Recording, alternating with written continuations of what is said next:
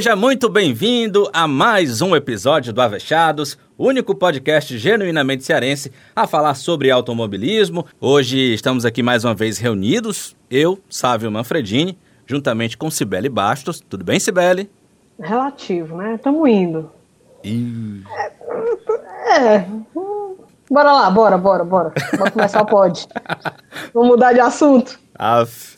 Legal, Cibele, ter você por aqui. Danilão Queiroz, tudo bem, Danilão? Tudo ótimo, Sávio, tudo legal. Vamos conversar sobre Fórmula 1, que é uma coisa que a gente gosta muito de conversar sobre automobilismo e Fórmula 1.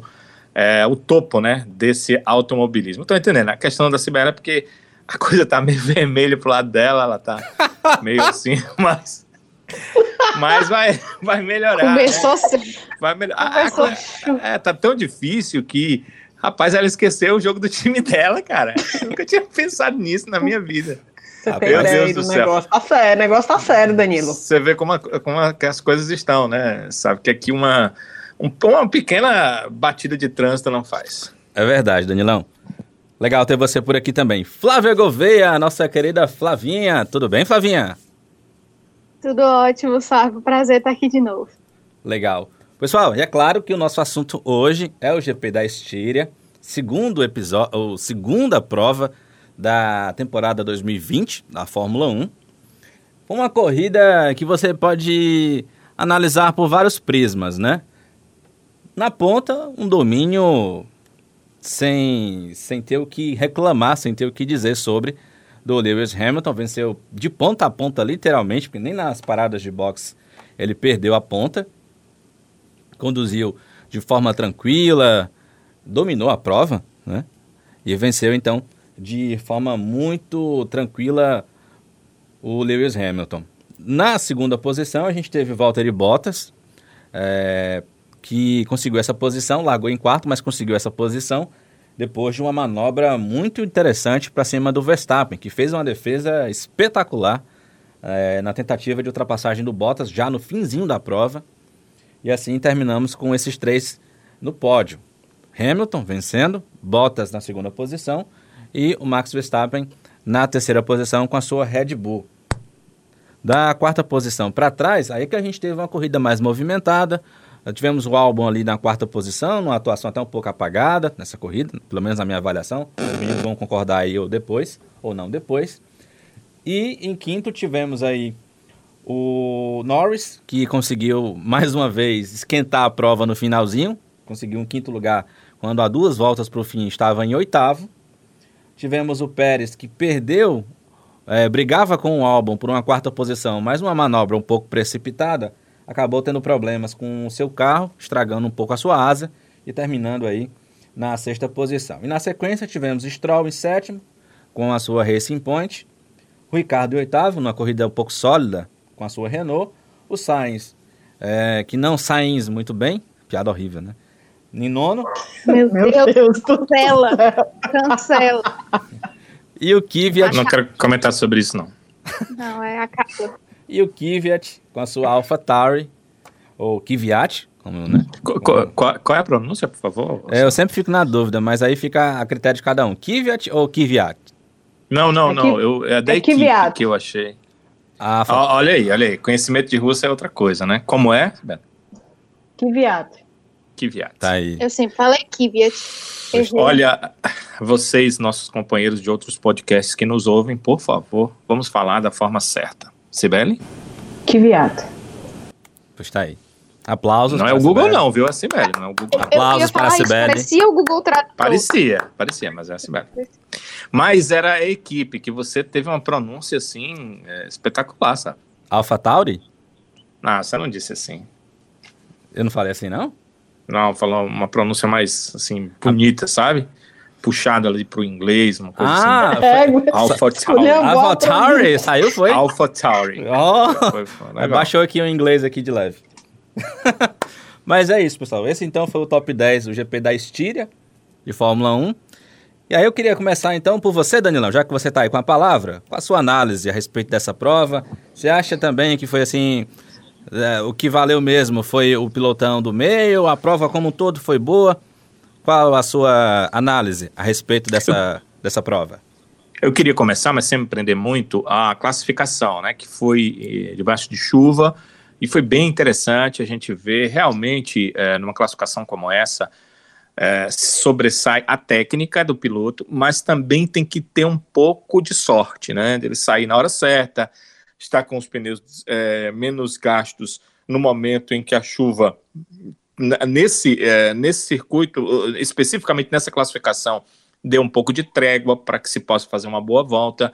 E aí é, funcionou essa qualidade que o Hamilton tem para fazer uma boa volta, que o Verstappen tem para fazer uma boa volta, e eles conseguiram boas voltas. Né? A gente já a, começou a entender que é, com chuva ou com o sol, é, as coisas na Fórmula 1 se modificaram em alguns aspectos. Por exemplo, existe o pilotão A, continua existindo, só que ele reduziu.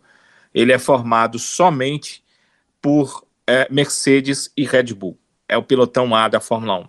Existe um pilotão B, como existia, existe, e ele aumentou, a Ferrari foi para ele, só que foi para ele para ficar atrás, né? Não, não é uma das cabeças do pilotão B. Acontece o que aconteceu, por exemplo, com o Leclerc, que conseguiu um bom resultado na última prova, mas porque, primeiro, ele galgou posições que dava para galgar, e segundo, ele teve a sorte, né? Teve o problema que aconteceu do Hamilton com o álbum, e aí ele acabou uh, conseguindo aquela segunda colocação.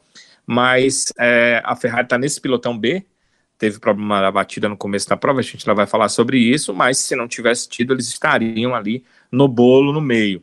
E nesse pilotão B, me parece que uh, leva um pouco de vantagem a Racing Point, porque o carro, todos dizem, né? A gente tem que acreditar, é uma cópia do carro da Mercedes do ano passado, e esse carro parece bem superior à maioria dos outros carros. Então ela leva vantagem nisso, leva vantagem porque também tem uma unidade de potência muito boa, é a unidade de potência da Mercedes, facilita ela ter o carro que já foi utilizado com aquela unidade de potência, então o carro encaixa perfeitamente com a unidade de potência, então eles conseguem ir bem. Só que, claro, é, não foi a, a Racing Point que construiu aquele carro. Ela pode até ter construído, mas não concebeu aquele carro. Então, o que, que acontece? É, com certeza ela tem mais dificuldade em acertos, deve ter mais dificuldade na hora de é, fazer uma modificação uh, e até de melhorar, né? Quando se faz um, um chassi, quando se faz um carro, você é, vai melhorando o carro à medida que a temporada vai é, acontecendo. E muitas vezes isso acontece porque a própria equipe tem tanto conhecimento do carro que ela vai modificando de acordo com a pista, de acordo com as mudanças de temperatura, de vento e essas coisas. E quando você não concebeu, você vai ter um pouco mais de dificuldade de chegar à lógica das mudanças. Então, acho que nisso aí, a Racing Point, que tem a vantagem de ter um carro testado, o ano passado foi muito bem, ela tem a dificuldade de ter é, não ter concebido e talvez a, a, lógica do que fazer atrapalhe um pouco na hora de algum acerto, de algum detalhe. Mas é, me parece ser, no segundo pilotão, o carro mais forte. Ainda não conseguimos entregar resultado desse, desse nível, mas me parece ser o carro mais forte. E aí vem é, as McLaren, que é, eu acho que, apesar do Ricardo ter andado boa parte da corrida ali à frente, é, está um passo atrás a Renault. A impressão que eu tenho é que está um passo atrás a Renault em relação à McLaren.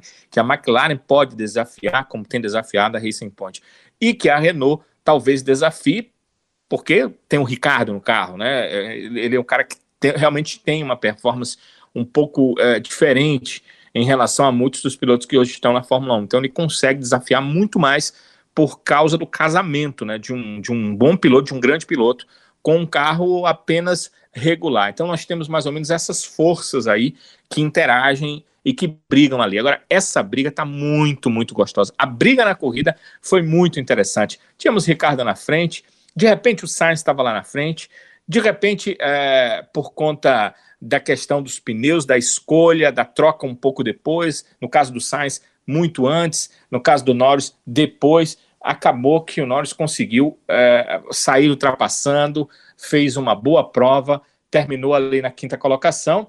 É, o que ele não contava é que o álbum estava muito distante do Hamilton nessa prova, né? O álbum estava em quarto e o Hamilton em primeiro. Então, não deu para ele ganhar as posições que levassem mais uma vez a McLaren a um pódio, porque não teve esse embate do Hamilton com o álbum. Vocês falaram, Ampassan, você falou, sabe, na verdade, do álbum que você falou da corrida apagada. Eu tenho percebido o seguinte, desde o ano passado, quando o álbum é, foi para a Red Bull. Talvez ele cometa menos erros do que o Gasly, e certamente cometeu na Red Bull menos erros do que o Gasly, mas ele não consegue se aproximar do Verstappen em tempo de volta, tempo único ali de volta, mesmo. Uh, não estou falando só da classificação, nas corridas também. É, o ritmo geral dele não se assemelha, está muito distante ainda do ritmo do Verstappen. Ele fica ali em quarto porque ele consegue é, relativamente um ritmo e o carro é muito superior, né? Nós falamos aí dos pilotões aos carros do pilotão B, então ele consegue ficar à frente. Mas se você prestar atenção, o álbum não faz, não consegue fazer grandes provas quando ele está com uh, o mesmo tipo de trabalho para corrida que os demais pilotos. Quando ele está com o, o, mesmo o pneu com o mesmo número de voltas, é, quando está tudo muito igual, o álbum sempre fica para trás. As duas brigas dele com Hamilton tiveram muito a ver com as paradas que aconteceram, tiveram muito a ver com a questão de estratégia das equipes, tanto no Brasil quanto na Áustria na semana anterior. É, foi muito mais isso. O álbum é esse cara de disputa, assim. É esse cara que vai para cima e vai buscar uma ultrapassagem. É esse cara que vai vender caro uma ultrapassagem, que é o caso do Grande Prêmio do Brasil quando o Hamilton bateu nele, e que vai tentar a ultrapassagem, no caso do Grande Prêmio da Áustria, quando uh, houve a batida dele com o pneu uh, dianteiro esquerdo do Hamilton. Então, ele é esse cara, mas em relação a uma velocidade bruta, a velocidade uh, de volta, Uh, ele não, não tem conseguido acompanhar o Verstappen, ele parece estar atrás tanto do Hamilton quanto do Bottas, e aí do Verstappen também, talvez a Red Bull ache que é interessante, porque não há luta dele direta com o Verstappen, aí ela fica mais tranquila para fazer o plano de prova do, do Verstappen, mas uh, acho que a Red Bull merecia um piloto melhor, tenho certeza que se, por exemplo, o Ricardo, que é um piloto que já passou por lá e testado como é, ele desafiaria bem mais ao, ao Verstappen. Mas o álbum é essa situação. Ele precisa é, que algo na prova mude para ele fazer como fez no Grande Prêmio da Áustria no, no, no, no primeiro final de semana. Ele trocou o pneu, ficou com o pneu melhor, e aí ele tinha vantagem. E aí realmente ele parte para cima, porque ele tem essa ousadia de buscar as ultrapassagens. Isso foi observado nas categorias de base. Eu acho que foi o que guindou ele para a Fórmula 2 e foi o que fez com que a Red Bull levasse. Agora, em velocidade bruta, ainda falta um pouquinho para ele chegar nos caras da frente, principalmente no Verstappen, que é seu companheiro de equipe, né? A primeira comparação vai ser sempre com o companheiro de equipe. Mas olhando para a prova, assim, de uma forma geral, foi uma prova muito legal de se ver. Luta pela ponta, luta pela vitória, não tivemos, né? O Hamilton foi lá e venceu. A luta interessante ali na, no pelotão da frente foi como você já citou, a do, do Bottas ali com o Verstappen. Eles acabaram tendo uma, uma, uma luta e foi muito legal, né? A manobra do Verstappen, a gente via que é, ele estava é, com o carro abaixo do rendimento do Bottas, muito abaixo, né? Observava-se volta a volta isso, mas mesmo assim o, o piloto holandês tem uma técnica é, muito boa conseguiu ainda uh, defender numa volta aquela ultrapassagem, na volta seguinte não tinha muito o que fazer. A Mercedes falou mais forte, tanto aerodinamicamente quanto o motor, e aí conseguiu a ultrapassagem. Mas foi muito gostoso de se ver essa briga e essa busca de ultrapassagem. Até falei na semana passada, quando a gente discutia a batida Hamilton-Albon, que é, é muito bom a gente ver essas brigas. Muitas vezes porque a ultrapassagem hum, vale a corrida, mas muitas vezes porque a defesa também vale a corrida.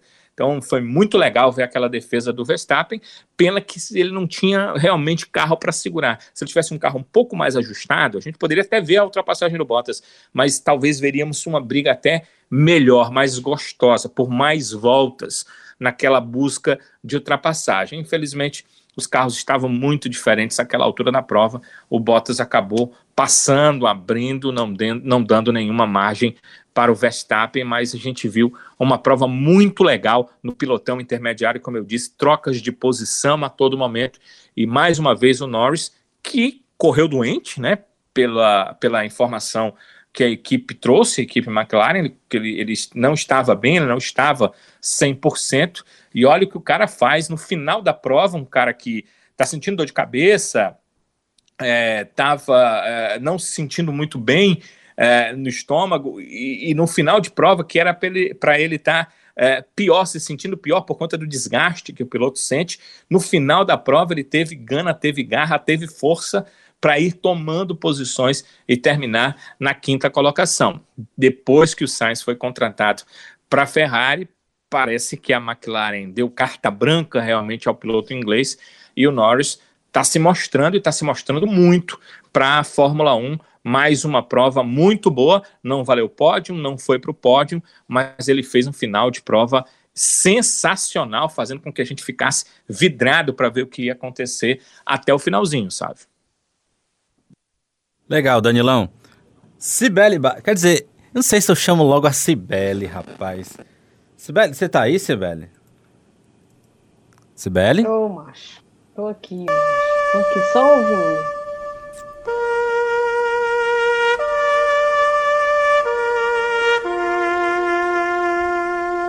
Tá pesado, tá pesado, tá doendo. Morreu quem? Hip, hip Ferrari. Triste, hein, Sibeli? Triste. Triste. Ah, é? já, já é minha vez, já. Não posso passar, não, Fer. Você quer passar pra Flavinha? Pra depois você terminar de enxugar suas lágrimas aí, lembrando de, de ontem? Primeiro pegar aqui mais um pouquinho de, de vinho, né? Pra dar uma aliviada. Pois eu vou pular aqui pra Flavinha, então, enquanto você... Então... Fazer um é Dom Perignon, ah, é o Sibeli. Oi! Tá pesado. Ah, uruguaiozinho. Ah, Uruguaiozinho. eu tava achando que era um São Brás, ó. Meu filho, você você quer meu bem, quer? Oi, Sibeli, eu vou pular pra Flavinha enquanto você... Por aí, por aí, que eu tô aqui relaxando, relaxando. Ô, Flavinha, tudo... Ah, enquanto a... Ô, Flavinha, enquanto a Cibele digere aí o vinho e ainda termina de digerir o final de semana da Ferrari, qual a sua avaliação em relação ao GP da Estíria? Você acha também que foi uma, uma corrida boa? Você tá mais com o Danilão ou você tá comigo? Ai, eu tô contigo. Se assim, se você acha que a corrida não faz essas coisas todas. É isso aí. É isso? É ah, isso. então pronto, tô contigo. É, Eu não sei, porque eu, eu acordei com dor de cabeça, assim, terrível, então eu já não tava meio no clima. É, a, a corrida da F2 também já tinha me desanimado. Então eu acho que já não tava as coisas muito favoráveis. Eu não achei. Achei que realmente o meio do pelotão. é, o, meio, é, o meio do pelotão, desculpa. é, foi até legal, interessante. O Norris ali no final. Até postei um meme no Instagram, nos stories, que mostrou, tipo, até o, quase o fim da corrida, tava meio dormindo, assim. Aquele final do Norris deu uma sacudida. Mas achei assim, gente, é, é um negócio que não dá para discutir o domínio da Mercedes. Acho que a gente não pode nem mais falar nada, não tem mais o que falar.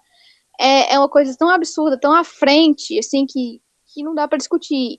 E, e nessa corrida também a gente tem que, além do domínio da Mercedes, o domínio do Hamilton, assim, o que o Hamilton faz é um negócio absurdo. Pode falar o que quiser dele, quem não gosta dele pode acusar mil coisas, mas assim, que o cara é extraordinário, acho que não tem mais o que discutir, né?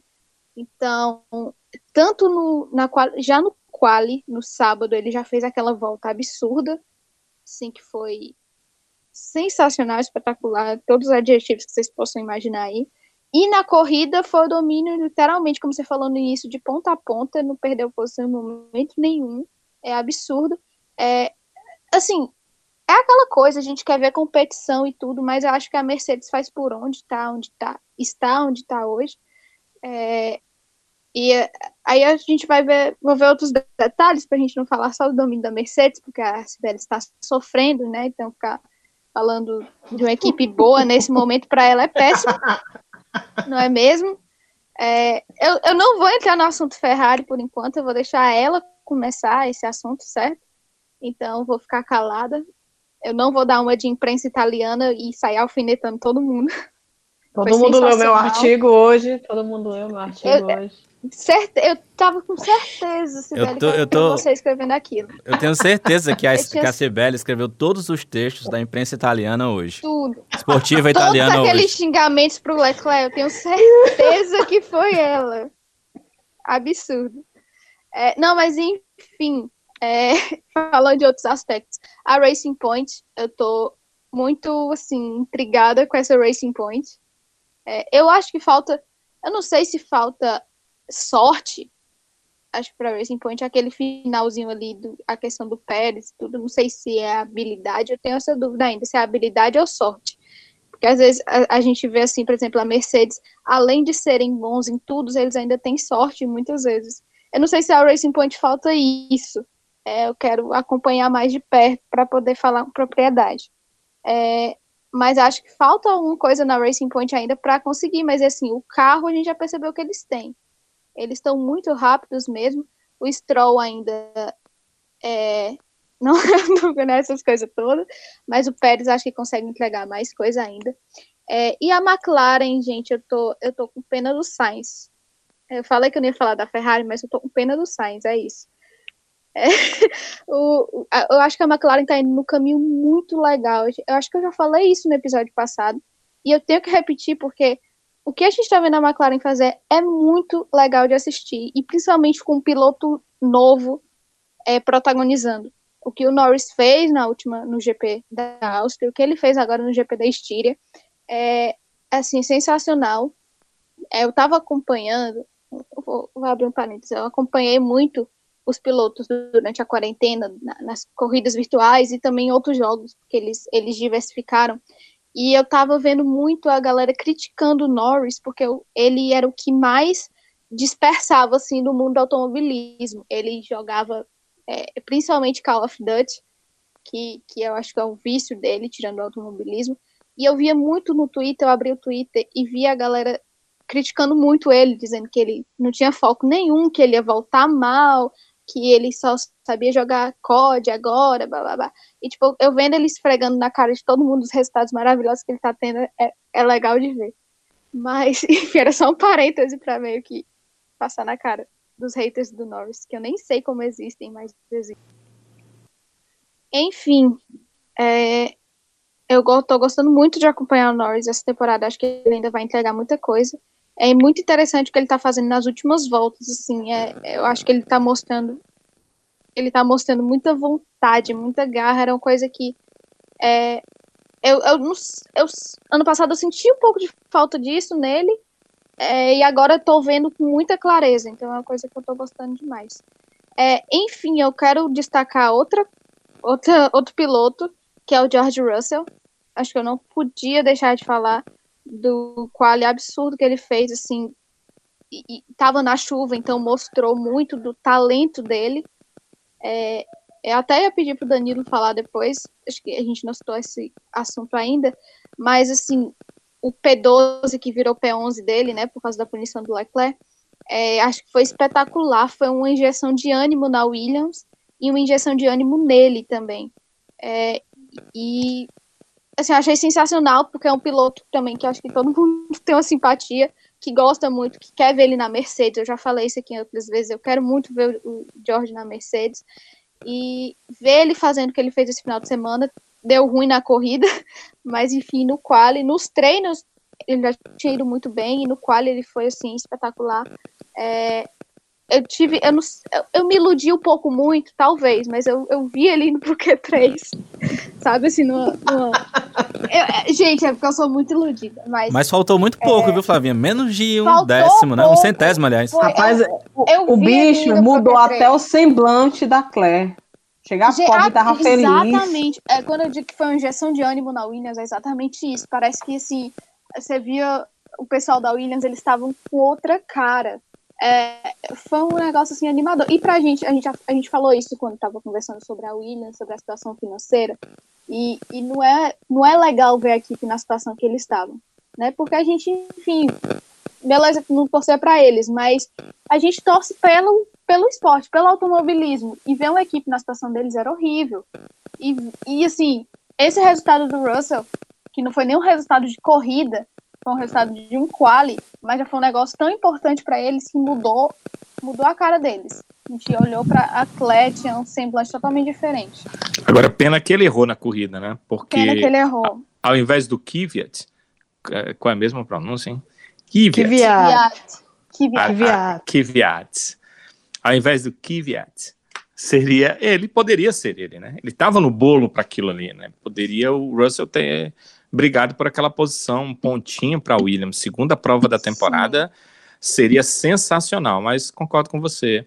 Eu esqueci até de falar isso, muito porque é, ele errou na corrida e admitiu o erro, né? Ele admitiu o erro. Isso. Ele foi à TV e disse: Não, eu errei, eu errei na curva, eu, eu fiz errado.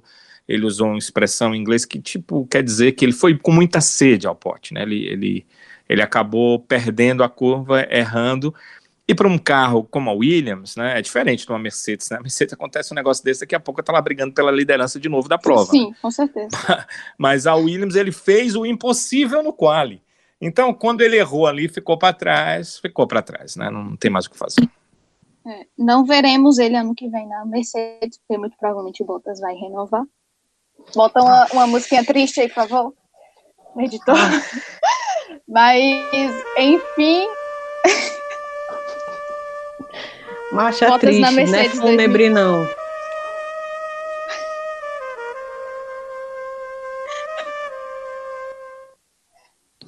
Ai, ai. Enfim. Mas foi um, um, um detalhe que eu tava vendo. Foi um final de semana bom pro Toto, né? Pro Toto Wolff porque os prote... além do, dos pilotos dele, dele terem ido bem, os protegidos dele também. O Ocon também fez um quali muito bom. Patinho, o... pato, pato. e, não, os protegidos, né? O Ocon e o Russell. Do... Eles foram muito bem também no quali. E não teve é... protesto contra ele, né? Contra a equipe dele, né? É, realmente, ele estava mais é, Ele estava realmente num grande final de semana, né? Não teve Foi. nenhum protesto da Red Bull contra ele, contra a equipe. Contra ele, mas contra teve protesto a Rosa teve. Foi, é, teve é. protesto, não foi contra a Mercedes. Quer dizer, é. a Mercedes preta, né? Teve contra a Mercedes rosa, mas enfim. Ele tem umas açõezinhas na Aston Martin, né? mas por enquanto hum. a Aston Martin ainda continua estampada lá na Red Bull, né? O Toto é. fez alguns investimentos, né? Mas a, a própria Mercedes também é, é, proprietária de um percentual da Aston Martin, então não dá para não dá para dizer muita coisa também. Pois é, grande final de semana para Toto Wolff. Enfim, foi isso. Não, no geral, não foi uma corrida que me animou muito. Mas eu, é o que eu disse, sabe? Eu estava em uma situação assim complicada. Eu já estava chateada com a Fórmula 2, estava com dor de cabeça, estava com sono, não tinha dormido bem. Foi um, né, foi um, um combo é, teve a Ferrari fazendo merda na primeira volta. Foi logo entrar nisso, porque a Sibeli já, já vai começar a falar. Então, realmente não vi essas coisas todas. Mas não foi um GP de tudo, de tudo ruim. Teve suas surpresas, teve suas coisas boas. É, e foi isso. Antes de você chamar a Sibeli, sabe, só para dizer assim, é, o que, que me faz achar um GP ruim ou bom? A gente vê pela TV, né? A gente tá na TV, a gente não tá lá é, é quando é, não passa assim é, uma, duas, três voltas num piloto lá simplesmente fazendo a curva, é, acelerando na reta, aquela corrida em que dá para parar e alguém diz assim: ah, vamos ouvir o som do motor. Se o cara disser isso durante a corrida, é que não tem mais o que se fazer, não tem briga, não tem é, busca de posição, não tem estratégia, não tem nada para ser comentado, aí você acaba parando para ouvir esse tipo de coisa que, para mim, é secundária, porque isso aí tem um monte de treino livre que você vai poder ouvir o som do motor. Tem uma própria classificação que em alguns momentos é interessante ouvir até para entender o rendimento do carro, mas no, no na, na, prova não é legal não. E, e, e a TV não teve nem tempo de mostrar isso, porque toda volta tinha alguém encostado em alguém buscando ultrapassagem. Em algumas voltas eram duas, três brigas dentro do pilotão intermediário. A única coisa que não nos deixa feliz até a gente já falou isso no podcast desde o começo, que a gente quer a briga é por vitória, a gente quer a briga lá na frente, três, quatro pilotos, talvez até em momentos diferentes, brigando para tentar vencer a prova.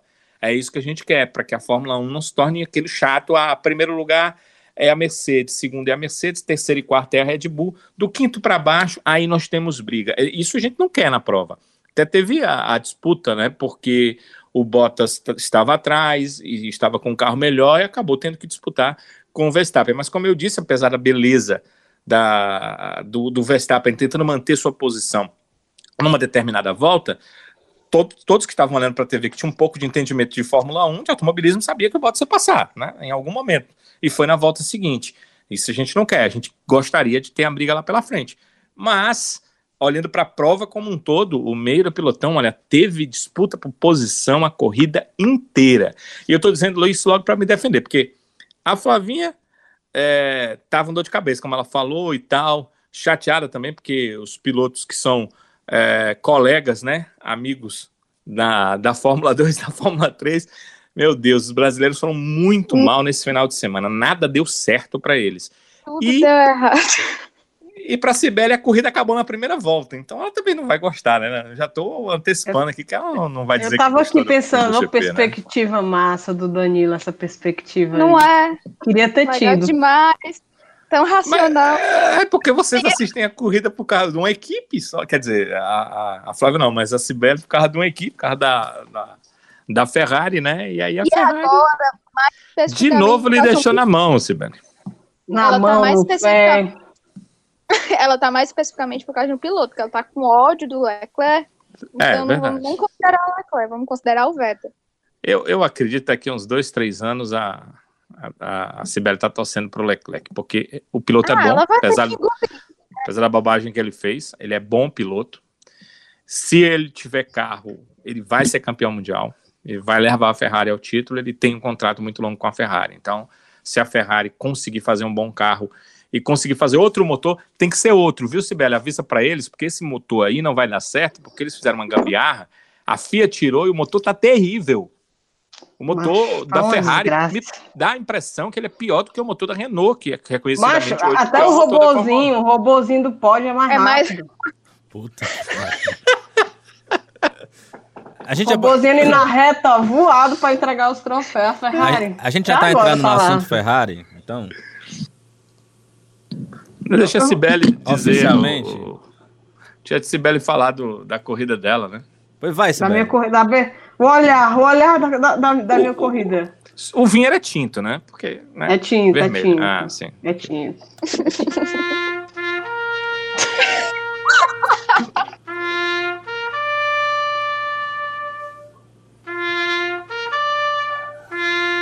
Combina bem com o meu coração esquengatado escangalhado.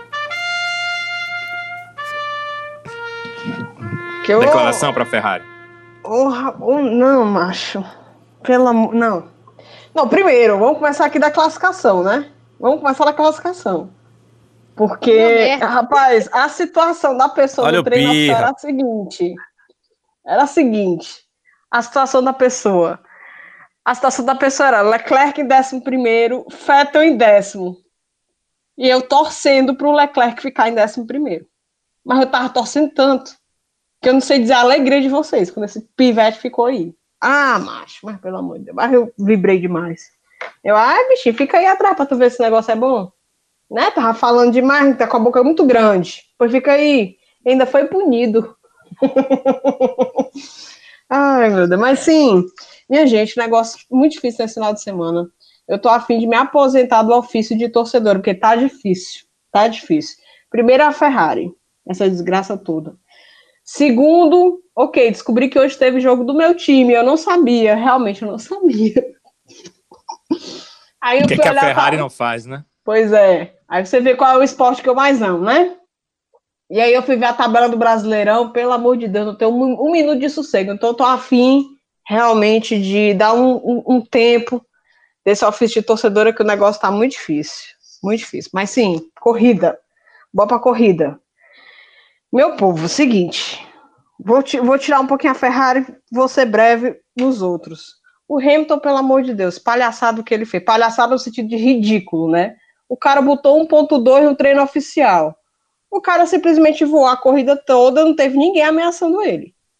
Porque o Verstappen, nossa senhora, nem viu o Hamilton a corrida todinha.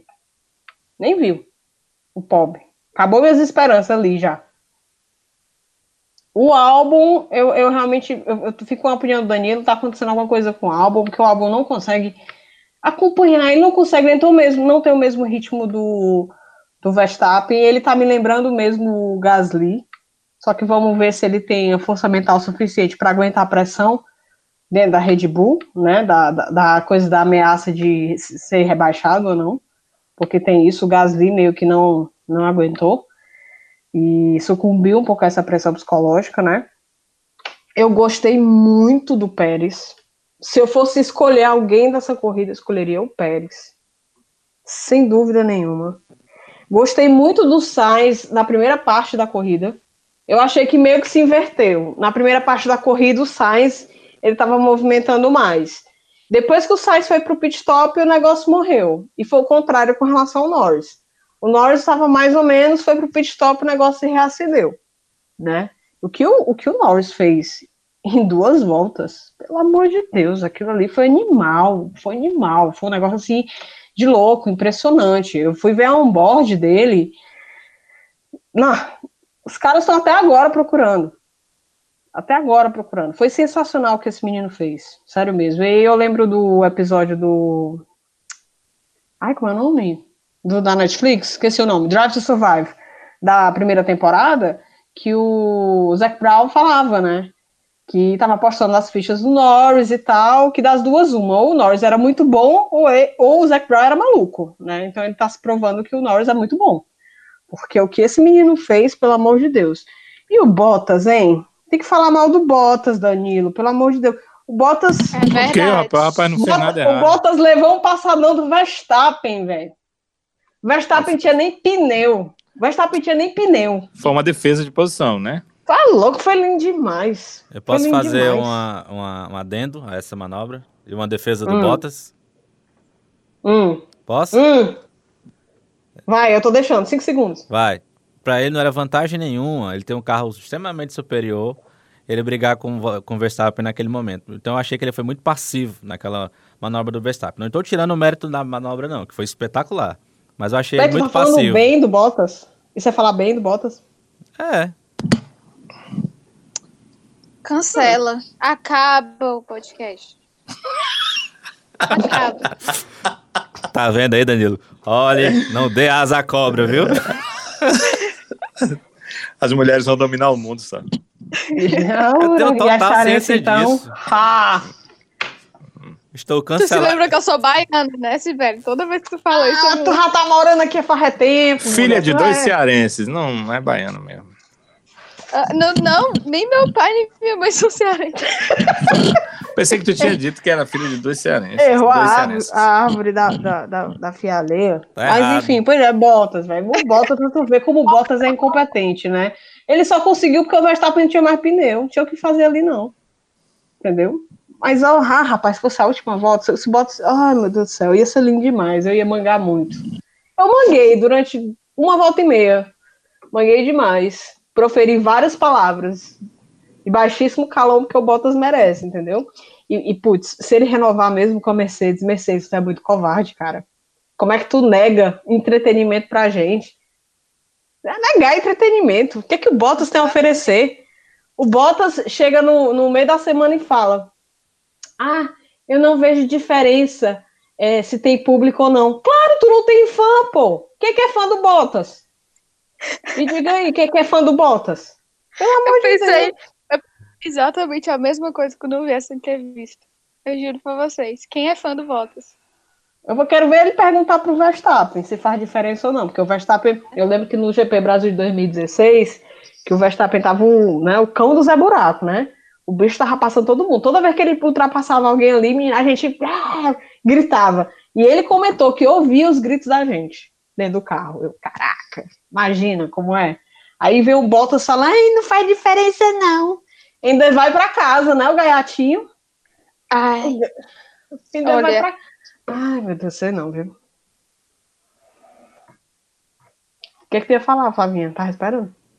Não, é, o Bottas me irrita, esse negócio que eu vi ele, ele dizendo que, que achava certo ir pra casa. Ah, eu fiquei pé da vida. Acaba passar uma semana esperando só. Uma semana não, né? Quatro dias. E assim, eu achei uma falta de consideração com, com os mecânicos que não podem sair, por exemplo. Os caras têm que certeza, ficar né? lá. Aí o, o outro bonito vem me dizer que acha certo voltar pra casa, que não ia aguentar ficar uma semana. Ai, Longe da namorada, longe do treinador, Mas a namorada tá com ele, não é não? da acho bicicletinha dele. É. Ah, pelo amor de Deus, Bottas. Meu Deus, é muito ódio no coração. Não acredito que eu tô ouvindo isso. É muito Ah, mas hater. Mas vai me dizer que, que foi legal ele ter feito isso. Sinceramente, o pessoal tudo tendo que ficar lá preso lá pra não, pra não furar a bolha. E o Bottas nem fala isso. Achei muito abuso, sinceramente. Mas será que vocês, vocês acham que, tipo, é, essa atitude dele pode, por exemplo, é, impedir ele, inclusive, de disputar o GP da Hungria, porque os protocolos que a, que a Hungria está adotando, Mega proibições, rigorosos. são bem rigorosos, pelo que eu Super. acompanhei. Bem mais rigorosos que os da Áustria. Bem mais. Uhum. É, tanto é que Tanto até... que. Você, você vai dizer a mesma Diz- coisa que eu, né, Flavinha? Que até o final de semana agora, que a gente tá, teve a corrida do GP da Estíria, ah, não havia 100% de certeza de que ocorreria o GP da Hungria. Era isso que você ia Falaram dizer? de ter mais um da Áustria porque, Por causa porque justamente das regras. Exatamente. Então, Aí o Bottas vem e me fala isso, gente. Vocês querem que eu fique. Olha, Bottas Eu me estressa. Eu até fiz uma brincadeira no Twitter, é, colocando um gifzinho de, de jogadores aquecendo, né? Que eu fiquei imaginando o que o Esteban Gutierrez e o Stefan Van Dorn estavam fazendo quando viram o tweet da, da Ju Serazoli falando sobre isso, né? A galera já tá esperando a vaguinha Tá aparecer para poder cara. ir lá. Quem, quem assumiria, hein, em caso dele não? Os pilotos reserva são esses correr. dois. Eu Agora- acho que seria o Gutierrez, não? Pois é, eu queria dizer Eu quem assumiria, que- porque Eu não sei. normalmente tem um escalado para cada prova, né? Eles, eles são escalados aí para provas diferentes, né? E será que ele não daria uma chancinha pro, pro, pro Russell, não? E mas o Gutierrez Russell, lá na mas ia ficar meio, ixi, mas ia ficar meio estranho, não ia? É, Porque aí teria que usar o Aitken, na, tipo assim, não o Williams, Russell né? sai da, da Williams pra Mercedes, aí a, Mercedes, aí a Williams ia usar o reserva deles, que seria o Aitken. Não, acho, eu acho que o Aitken não tem ponto, não, para correr a Fórmula 1, não. Ah, verdade. É, ele não é Não. reserva, ele é piloto de desenvolvimento. E Seria quem pior é piloto ainda. reserva. Ele vai. Não, pega o piloto reserva da Mercedes e joga pra lá. Todo mundo, todo mundo vai ficar feliz. É, você não estava correndo, né? Então você vai correr. Ah. É na Williams você vai correr. E você estava correndo só para ficar vendo os outros lá na frente e passando por você no retrovisor. Então você vem pra cá. É, ia ser legal. Eu, eu acho que pra mim ia ser legal. Não, ia ser joia. É, eu ia adorar ver o Russell na Mercedes. Vocês iam me ver pirando aqui nesse podcast. Mas eu acho muito improvável eles fazerem isso. Hum. Também acho. Acho que não rola, não. Apesar do que no- daquilo que nos disseram sobre o Russell, né? Eu, eu ainda Ah, sim, imagina. eu acho. Acabou que nem lá. ia nem, nem, ia nem andar no chão, minha filha. Ia flutuar. Eu não sei, gente. Eu achei tão, nas redes sociais tão simpático, mas enfim, né? Fazer o quê? Mas sim, vamos lá pra, pra hora derradeira. Só queria Ai, fazer um adendo A gente rápido ainda não aqui. falou da Ferrari. Diga. É, sinal vermelho ligado. Não, é só uma coisa. Quando a Flávia fala do Russell,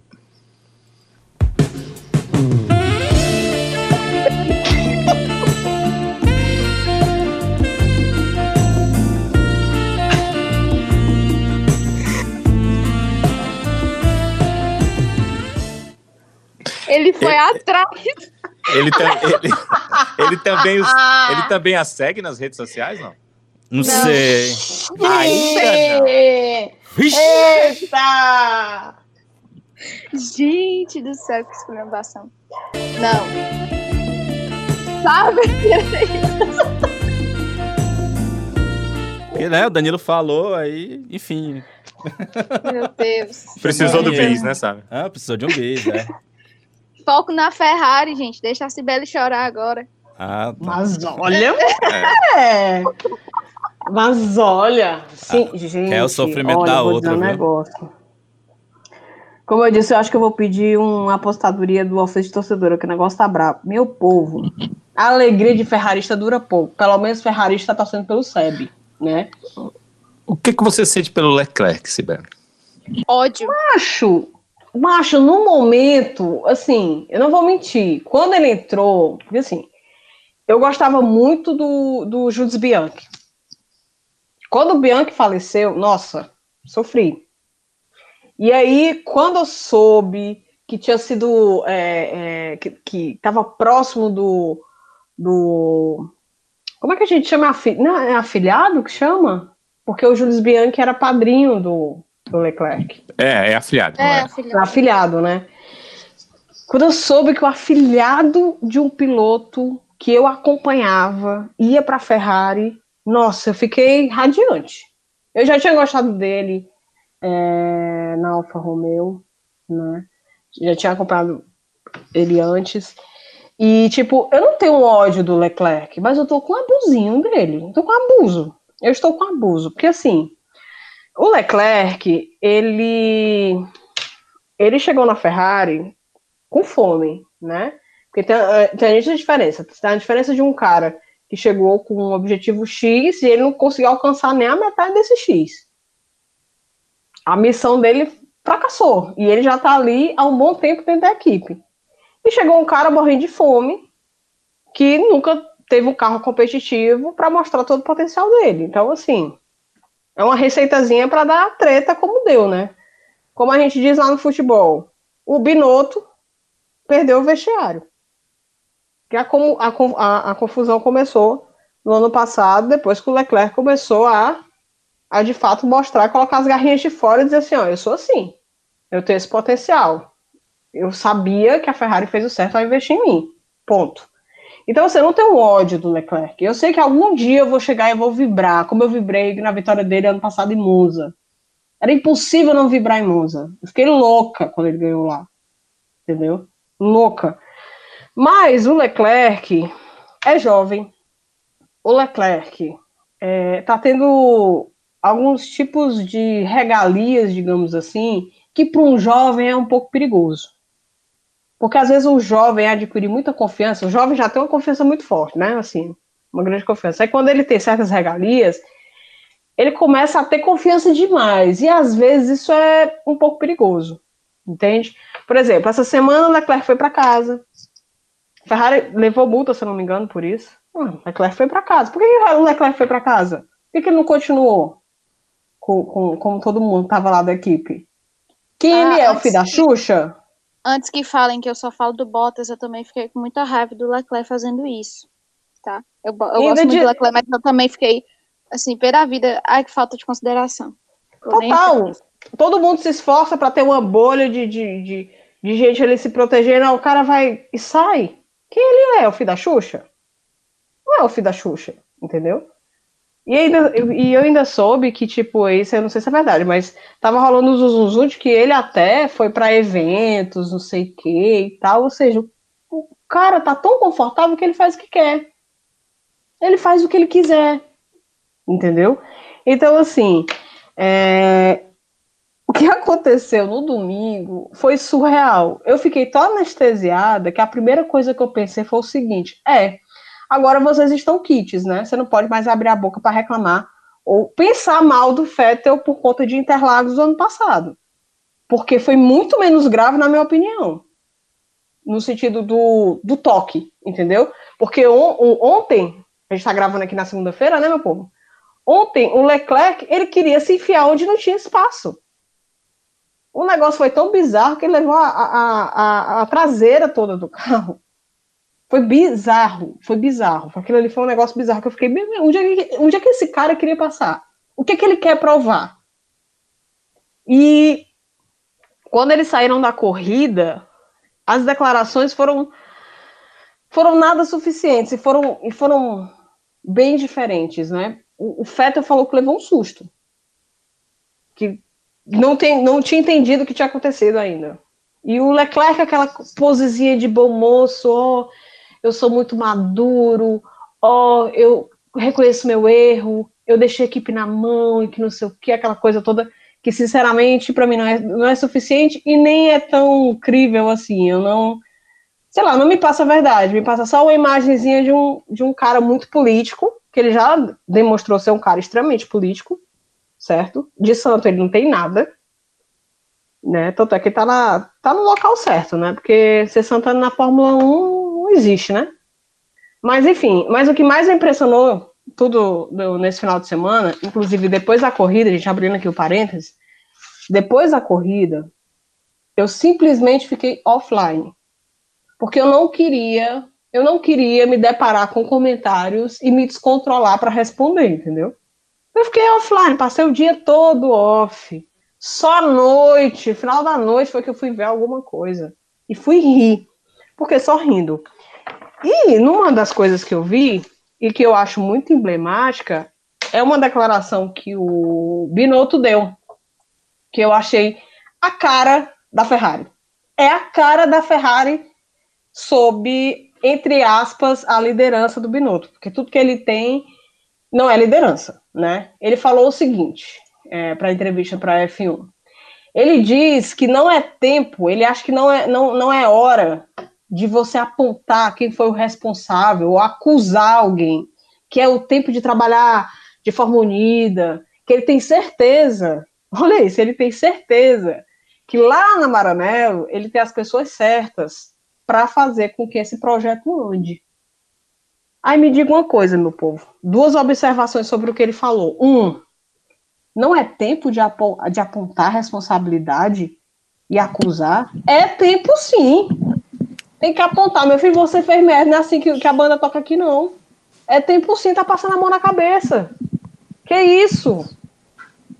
Você tem a maior equipe, e eu falo maior no sentido de tradição, de, de enfim, a maior também por várias outras questões, mas enfim, a maior equipe, a mais tradicional equipe da Fórmula 1, com orçamento gigantesco, me constrói um projeto meia boca, e o chefe desse projeto, ou quem deveria estar guiando a equipe, simplesmente fala que não é hora de apontar responsabilidades ou acusar ninguém. É hora sim. É hora sim. É isso que falta.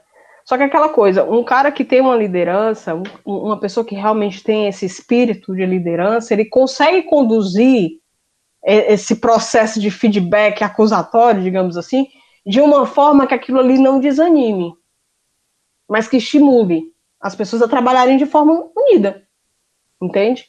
E aí, é, a outra parte da, da, da, do que ele falou que me eu fiquei assustada foi que ele falou que tem certeza que tem pessoas certas para trabalhar com, com, com isso, para fazer com que o projeto progrida. Se tivesse essas pessoas certas, a gente estaria na situação que está hoje? Eu acredito que não. E aí eu olho assim para trás e vejo, e lembro que o Binotto é engenheiro, motor.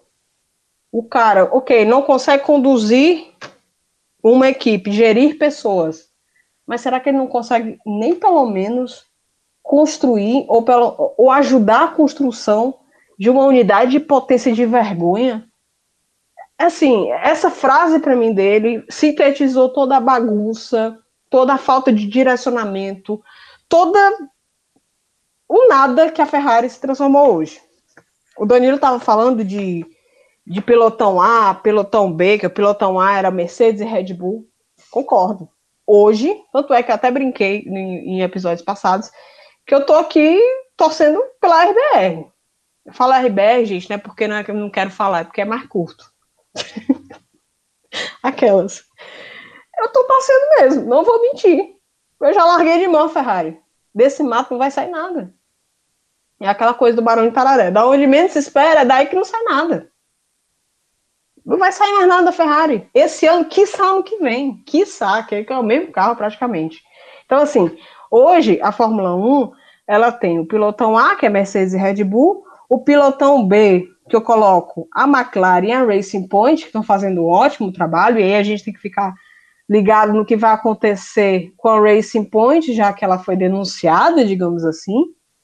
né, sobre os dutos de freio. É isso, Danilo? É, é, é, acho que sim, eles seriam semelhantes ao da. Seriam semelhantes aos. Seriam iguais, né? Não semelhantes, iguais. É, eles estavam até falando de. de, de ao de, da Mercedes. E aí. De propriedade a, intelectual, a né? questão da propriedade intelectual, né? A Racing Point já se defendeu, né? Dizendo que está mal informada a, a Renault. Foi a Renault que fez a, a denúncia, na verdade.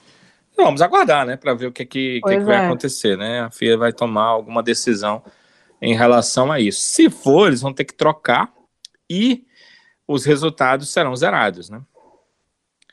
É, eu fico, É eu fico assim, é, são- os, os resultados da Racing Point serão zerados. Ela perde todos Ele os pontos. bane o carro, né? Ou, ou seja, eu tô lembrando aqui, eu tô, mas essa época é um processo diferente, porque eu tô lembrando. Imagina se tivesse zerado os, os pontos da Ferrari ano passado. É, não, é, não zerou porque é Ferrari, né? É a Ferrari. Outra coisa é que a FIA admitiu que ela não conseguiu encontrar a fraude da Ferrari. Ou seja, a fraude da Ferrari ela foi tão, tão, tão forte, tão bem feita, que a FIA sabe que tinha uma coisa errada. Ela sabe máfia, que né, tinha filho? a coisa errada. Ah, Para você, você ter uma ideia, é, a, a, a FIA coloca no motor é, um componente que ele é, avalia lá no motor é, se está funcionando na unidade de potência, né? Unidade de potência, por que, que a gente chama? Porque não é só motor, tem parte elétrica, não é só a parte de combustão.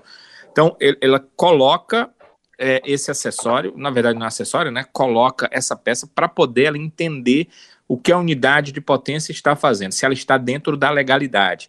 Essa unidade atua 200 vezes, ou seja, ela faz 200 medições em um segundo. Em um segundo, ela faz 200 medições, né? Entre 150 e 200 medições. Essa unidade, essa, essa, é, é, essa, essa, esse parâmetro que tem, né? Esse componente, essa peça, não conseguiu entender o que é que a Ferrari estava fazendo errado. Aí o que foi que, o que foi que a FIA fez? Colocou uma segunda peça, ou seja, você tem duas peças medindo diversas vezes por segundo o que a unidade de potência está fazendo. E mesmo assim, essas duas peças juntas não conseguiram entender o que é que a Ferrari estava fazendo de errado.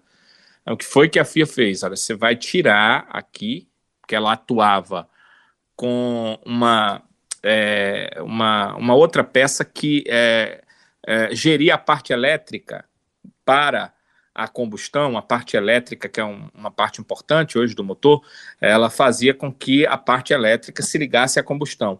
Todos os as UPs têm normalmente uma. Não é proibido ter duas, três, quatro, cinco, dez, desde que seja dentro dos parâmetros. Mas como a da Ferrari tinha duas, então você vai tirar outra. Vai tirar. Você vai tirar, você não vai ter.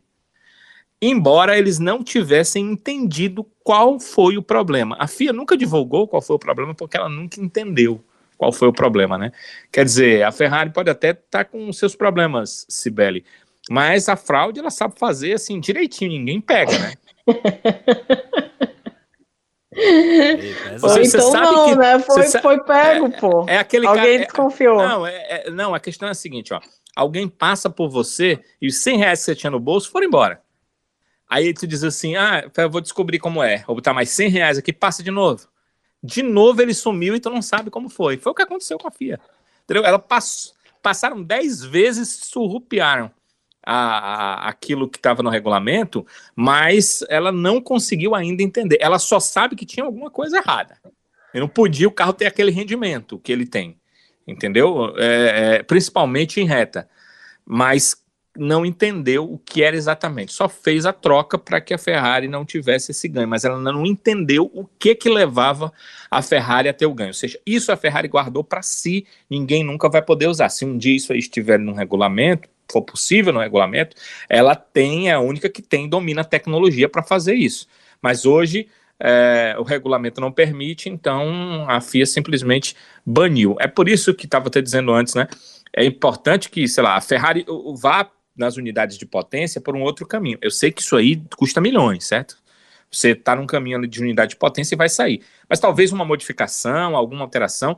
O fato é que a unidade de potência da Ferrari está muito distante hoje da unidade de potência da Mercedes. E parece estar até distante da Honda. Disse, é, né? é. Então isso é Horrível. muito. Ela está competitiva com a Renault, que notadamente hoje é a unidade de potência que dá menos condição a seus carros. Você vê que a McLaren está conseguindo é, boas coisas, está com o motor da, da, Renault, boa pontuação, boas posições, mas ela já está acertada para trocar para Mercedes. Né? Ninguém quer conversa com a Renault. Ano passado, houve informação de algumas equipes conversando com a Honda.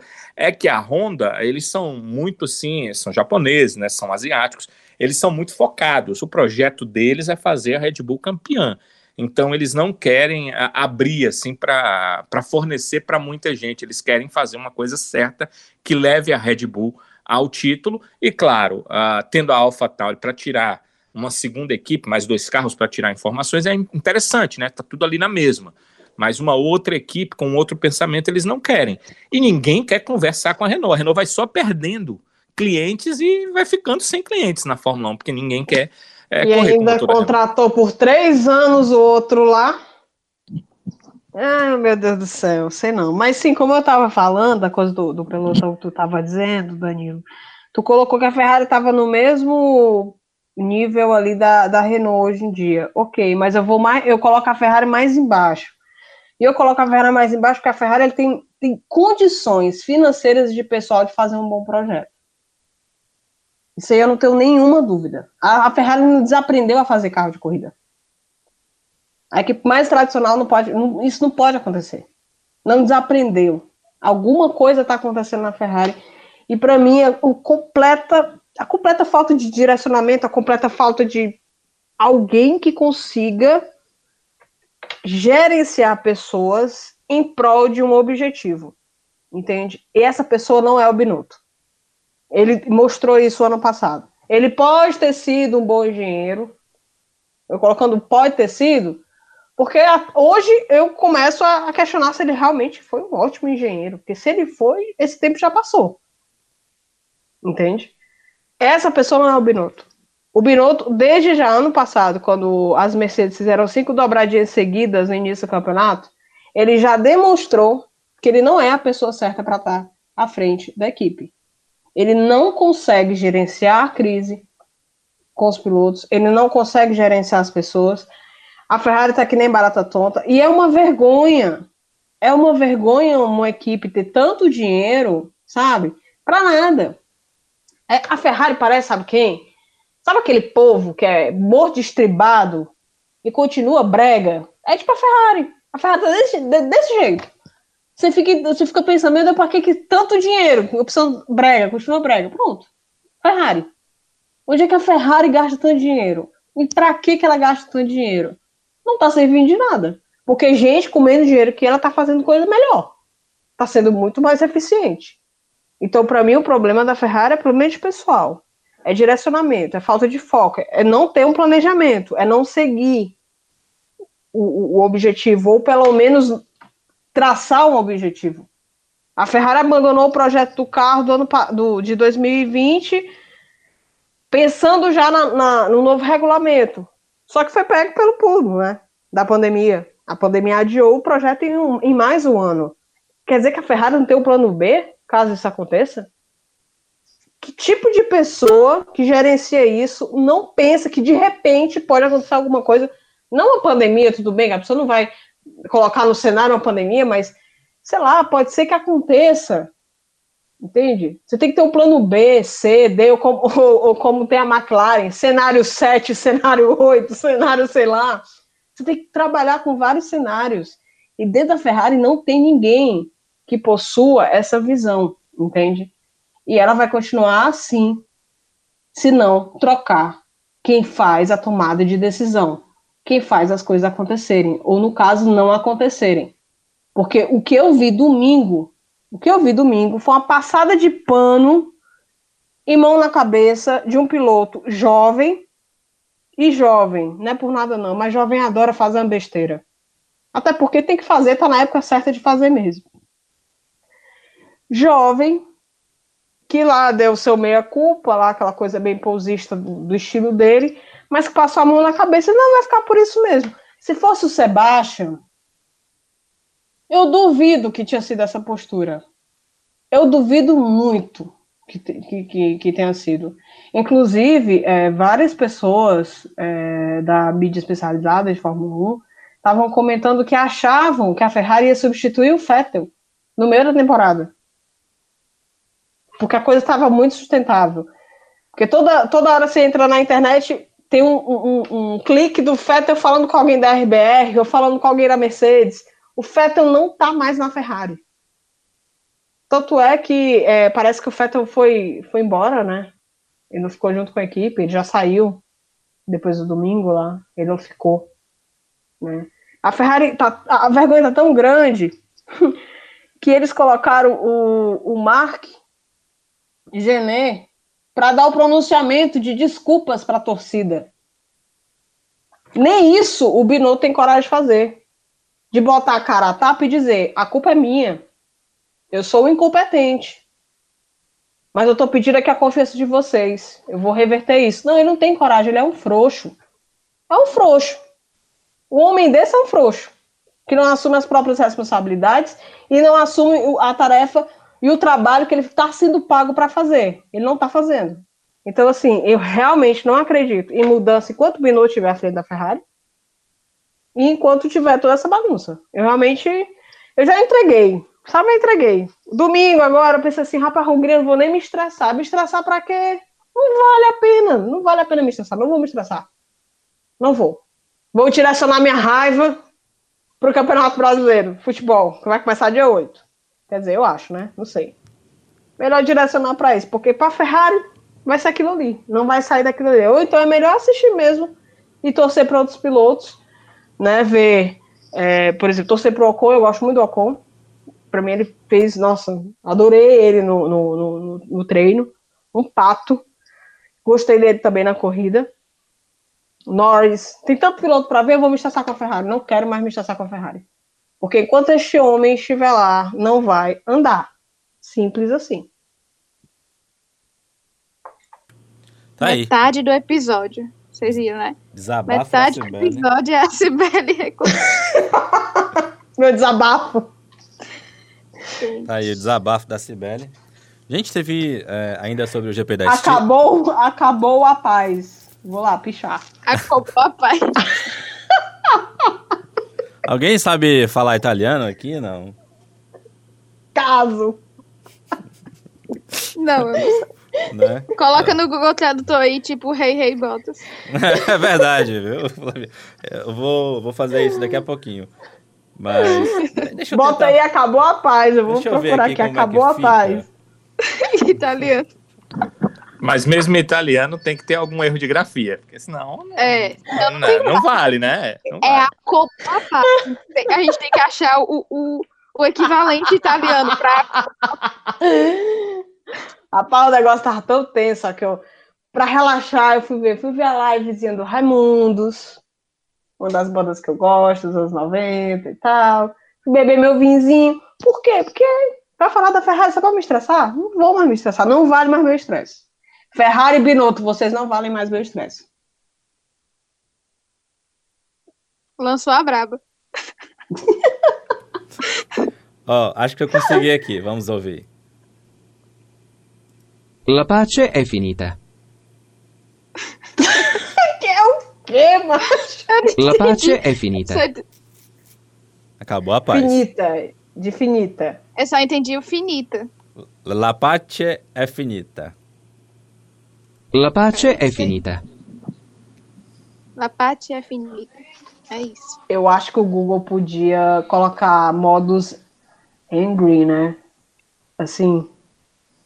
É, exatamente. Ia ser legal mudar a tonalidade. O, pessoal, outra coisa ainda do GP da Estíria, mas bem legal, né? É, foi, a, mais uma vez, a gente teve a presença feminina no pódio, que foi da Stephanie Travers, acho que é essa a pronúncia certinha do nome dela.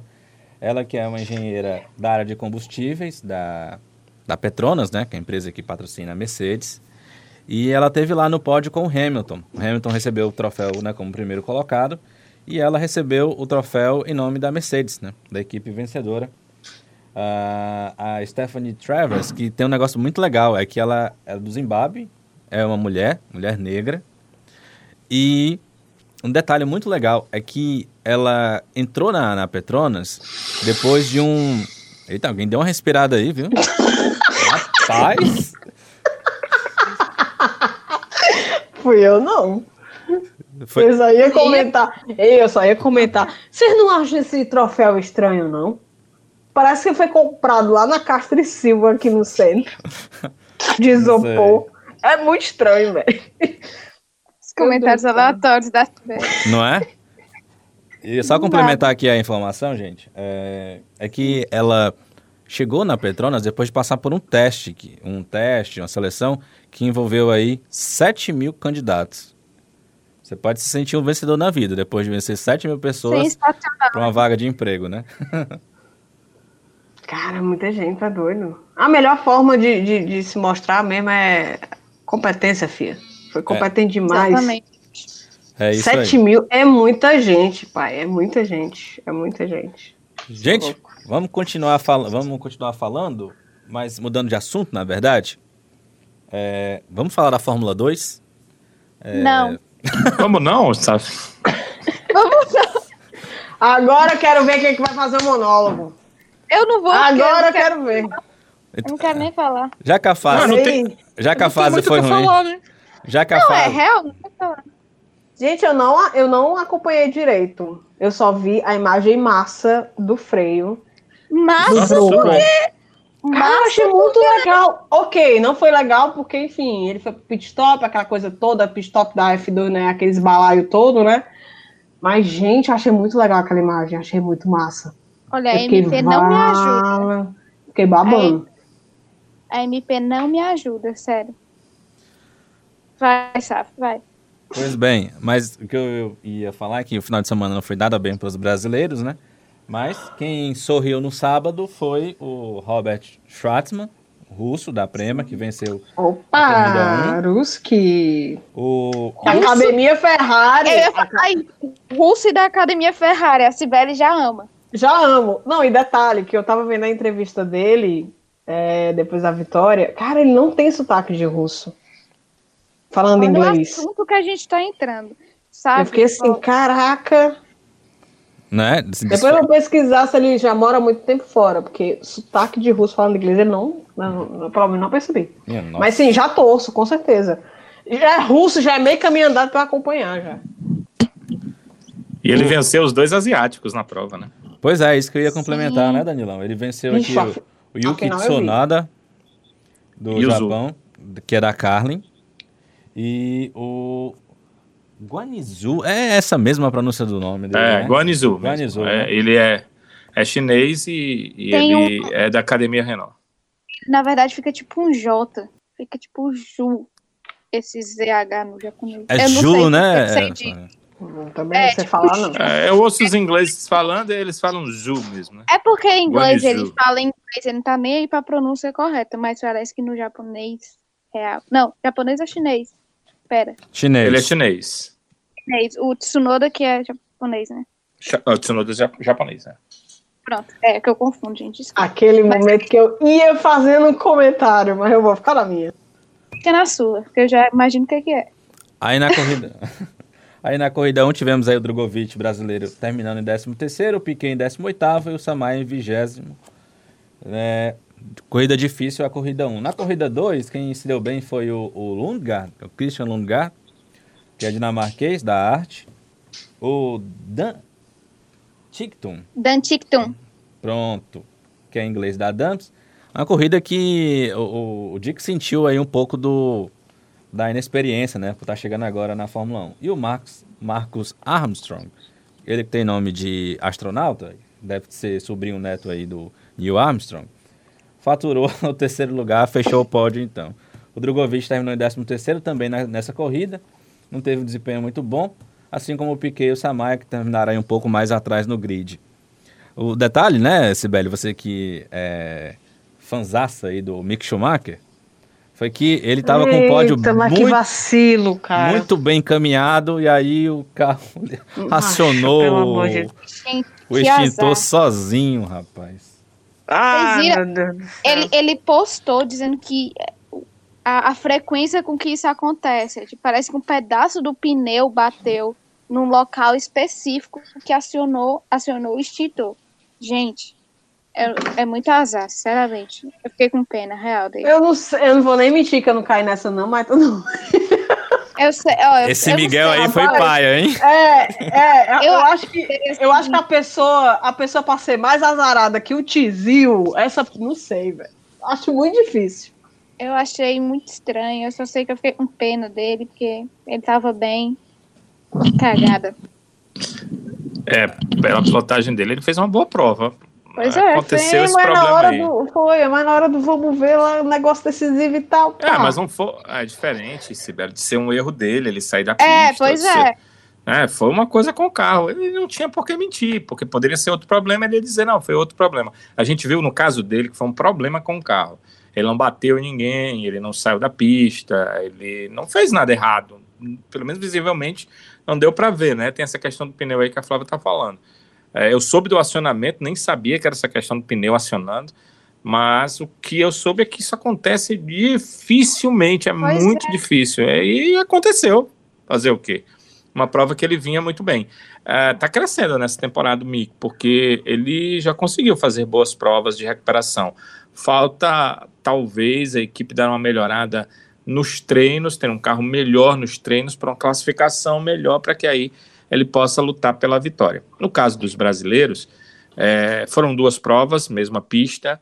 Não vi nem no Samaia e nem no Piquet progressão nenhuma. Eles basicamente estão ali na mesma. A gente até fica brincando, e o pessoal que transmite a Fórmula 2 também brinca muito com o Gelael, porque ele está muito tempo lá, mas ele está conseguindo melhores resultados. Mas depois é que eu fui ver, ele está na Damas.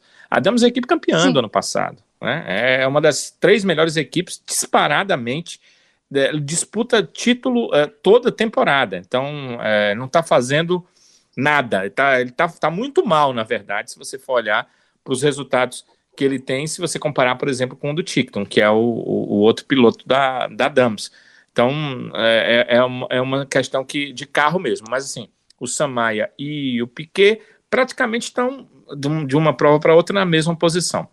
A questão do Drogovic foi realmente de problemas e foi muito visível que ele acabou tendo problemas na prova. Agora, é, o que ele fez é, nas primeiras duas provas não vai ser apagado por essas duas provas seguintes.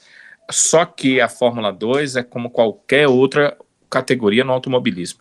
Ele precisa ter resultados é, convincentes. Ele não pode ter uma vitória na temporada apenas como boa apresentação. Ele pode até não vencer mais nessa temporada, mas ele precisa de resultados convincentes. Para quê? Né? para que no segundo. É, até porque, Sibeli, é o seguinte: a, na a Fórmula 2, como toda categoria de base, você tem que vir com dinheiro, né? Você tem que ter o dinheiro para poder fazer tua temporada, mas você precisa também de uma boa equipe, uma equipe vitoriosa na temporada.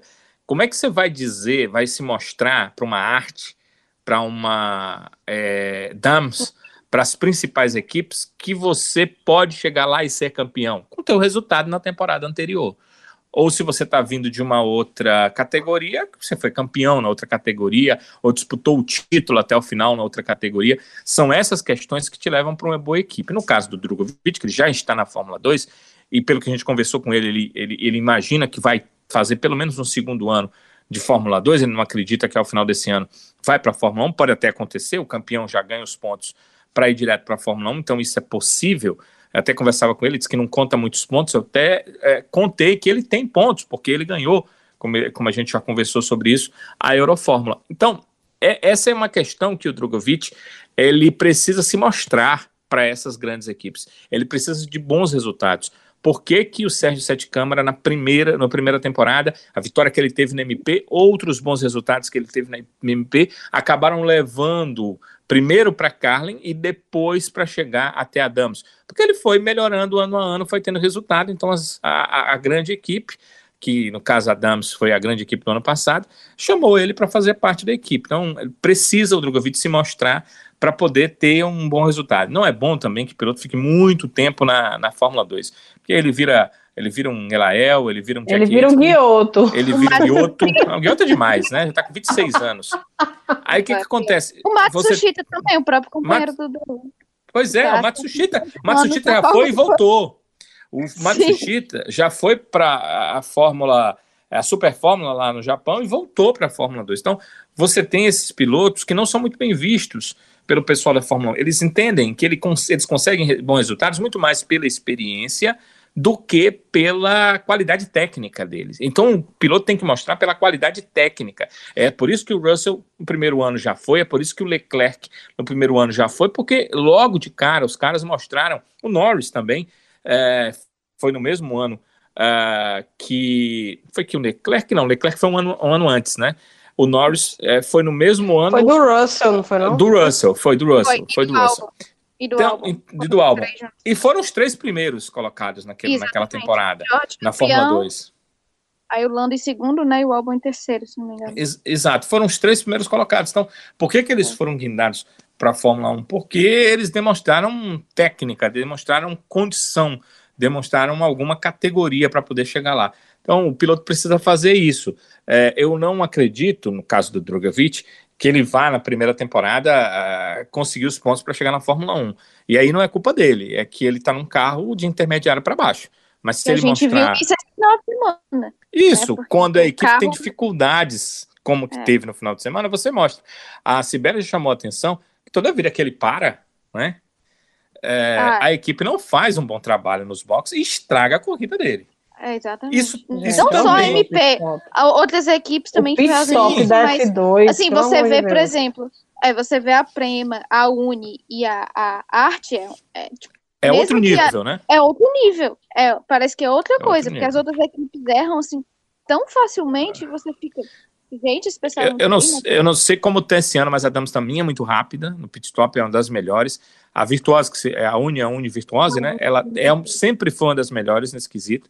São equipes de alto nível, né? Equipes que têm parcerias até com equipes de Fórmula 1 para aprendizado dessas coisas. A MP já é uma equipe intermediária para baixo, tem essas dificuldades. É por isso mesmo que o Drogovic precisa fazer coisas como ele fez é, na, naquele segundo GP. No primeiro GP ele já foi bem, no segundo GP do ano. E se ele conseguir fazer isso com mais efetividade, ele mostra seu nome para talvez escolher entre uma dessas três grandes na temporada que vem e aí brigar pelo título da Fórmula 2, que essa é a ideia. Chegando ao título, ele ganha os 40 pontos e aí fica ali à disposição para chegar na Fórmula 1. Danilão. É, eu não quero. Pois ah, não, Flavinha, Flavinha. Fala aí. Não, é, é que eu não quero queimar o filme do Sam Maia, por exemplo. Mas, assim, o Piquet. E, e a gente estava até conversando naquele dia, Danilo, e é difícil comparar, então eu não vou nem comparar, vou falar do Sam Maia. Os resultados do Samaia fica assim. É, por exemplo, no quali ele ficou a mais de um segundo. Ele foi o único que virou na casa do 1,16. Né? Se não me engano, todos, todos acima dele foram 1,15 e acho que a pole foi 1,14, se não me engano. E é, é, a, a, a discrepância dele para todos os outros pilotos, aí a gente compara ele diretamente ao companheiro de equipe, que é o, Aitken, que a gente até falou que não tem pontos, e o Aitken tava lá em cima e o Samai em último, gente. Assim, é, é, eu entendo toda a questão dele não. Ele estava parado um ano, ele não correu na temporada passada, ele não tinha experiência em categorias de base, mas a, a discrepância é gigantesca. Eu acho que assim, quem gerencia a carreira dele fez alguma uma coisa muito errada em colocar ele na F2 esse ano, eu acho assim, porque eu, e o problema é que ele já é mais velho, então, acho que era agora ou nunca, mas ao mesmo tempo eu não vejo é, nada, é, não é nada bom é, essa imagem que ele está passando nessas duas primeiras semanas de corrida. Eu acho que assim, é, é, tá todo mundo meio. A gente fala, principalmente você vai acompanhar no Twitter, muito, a, pessoal que acompanha a categoria de base, Fórmula 2, Fórmula 3, tudo, a impressão que o Samaya tá passando assim, para as pessoas é péssima. Eu fico sentida, porque é um brasileiro na categoria que a gente quer, a gente torce para que todos eles saiam muito bem, mas assim, gente, o que tá, o que a gente está vendo da apresentação do Samaya não é, não é nada bom. E pior que já esperávamos isso, né? É um cara que não passou pela é. Fórmula 3 da FIA e correu algumas provas na Eurofórmula, a que o, a que o Drogovic foi campeão. Foi campeão, sim. Ele correu algumas provas, ele lá foi 16, mas ele nem foi tão mal, porque a maioria dos pilotos que estavam lá correram todas, e ele correu, parece que oito provas, conseguiu dois quintos lugares, conseguiu um pódio. Ele não foi tão mal para um cara que chegou no meio da temporada e correu apenas algumas provas. Só que, como você disse, Flávio, ele não teve continuidade. Eu não sei se ele arranjou um patrocínio que só queria eh, investir se ele fosse para a Fórmula 2. Esse tipo de coisa acontece, né? Porque a categoria tem um pouco mais de visibilidade. Não sei se é essa a questão. É, se ele percebeu que o montante em dinheiro que ele tinha, que ele captou, só dava para, sei lá, uma temporada, então vamos tentar aqui a Fórmula 2 ou nada.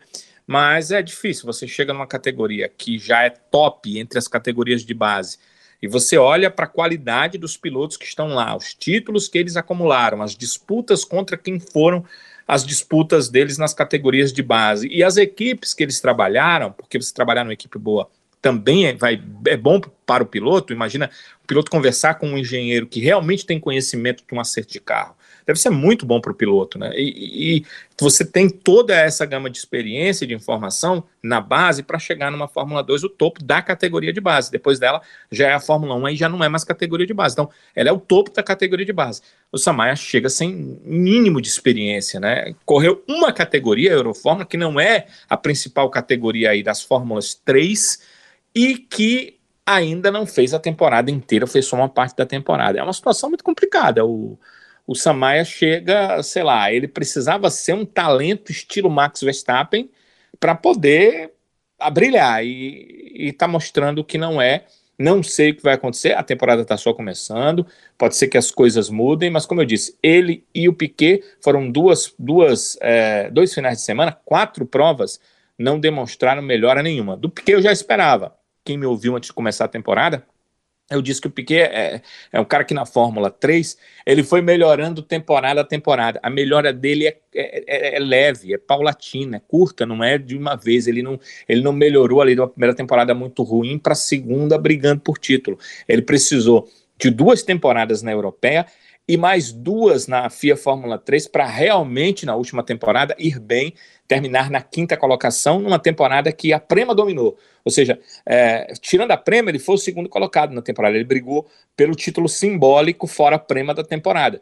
Mas, para isso, ele precisou estar é, quatro anos né, numa, na, na mesma fórmula, porque a Fórmula 3 europeia que virou a, a FIA Fórmula 3 é basicamente a mesma coisa, são basicamente as mesmas equipes, se fundiu ali com a GP3, então ele basicamente tinha já conhecimento de quatro anos para poder chegar lá. Então, no primeiro ano de Fórmula 2, não acredito que ele vá render tanto assim.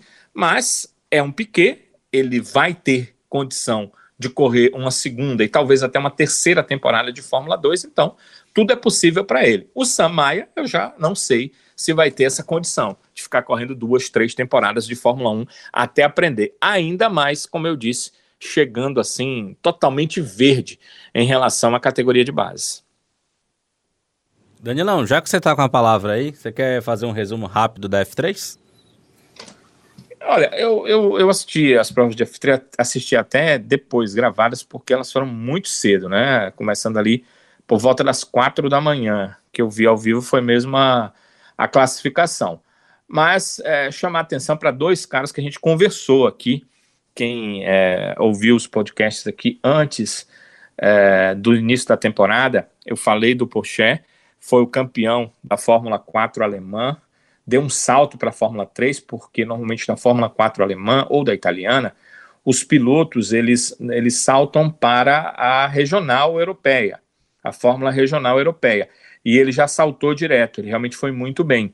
E o outro era o Veste, o dinamarquês, o Porsche francês, o Veste que ganhou do Enzo o título ano passado da Fórmula Regional Europeia. E foram os dois vencedores nesse final de semana. Dois pilotos que é, você observa a qualidade que eles têm pela tocada, você pode assistir as provas, é, vai observar na tocada deles que eles têm qualidade. É, o, o Poché acabou terminando em nona outra prova, enquanto que o Veste foi oitavo na outra prova, ou seja, eles sempre estão brigando ali pelas primeiras condições. Mas é, há vários bons pilotos na Fórmula 3, eu até chamei a atenção que é, nessa temporada de Fórmula 3, vocês vão poder observar a, a, os vitoriosos mudando muito, isso aconteceu nessas provas, e também os, as primeiras colocações, porque é, muita gente boa, campeão da Fórmula 4 alemã, campeão da Fórmula 4 italiana, que é o Dennis Hauer, o campeão da Fórmula 3 europeia, o campeão da Eurofórmula, o campeão da Renault Eurocup, todo mundo está na Fórmula 3, mostrando que é, é, é coisa para gente grande. E aí a gente tem, entre os brasileiros, também os caras que chegam com um bom cartel, porque o Enzo perdeu para o Veste a Fórmula Regional, mas é, brigou com ele, teve a condição de briga pelo título, embora no meio para o fim o Veste tenha feito tantos pontos que venceu aí, mas o Enzo vem de um título de ano anterior da Fórmula 4 italiana, e é, o, o Igor Fraga vem de um título da Toyota Racing Series, que o credenciou uh, bastante, porque é um campeonato que é muito visto. Foi ali que ele conseguiu uh, virar piloto da academia da Red Bull. Só que esse final de semana, Sávio realmente não foi bom nem na Fórmula 2, nem na Fórmula 3 para os brasileiros. Na primeira prova, o Igor acabou terminando somente na vigésima terceira posição, quer dizer, muito distante. O Fittipaldi, o Enzo, terminou em 15 enquanto que na segunda prova, é, mais uma vez, eles é, não foram bem.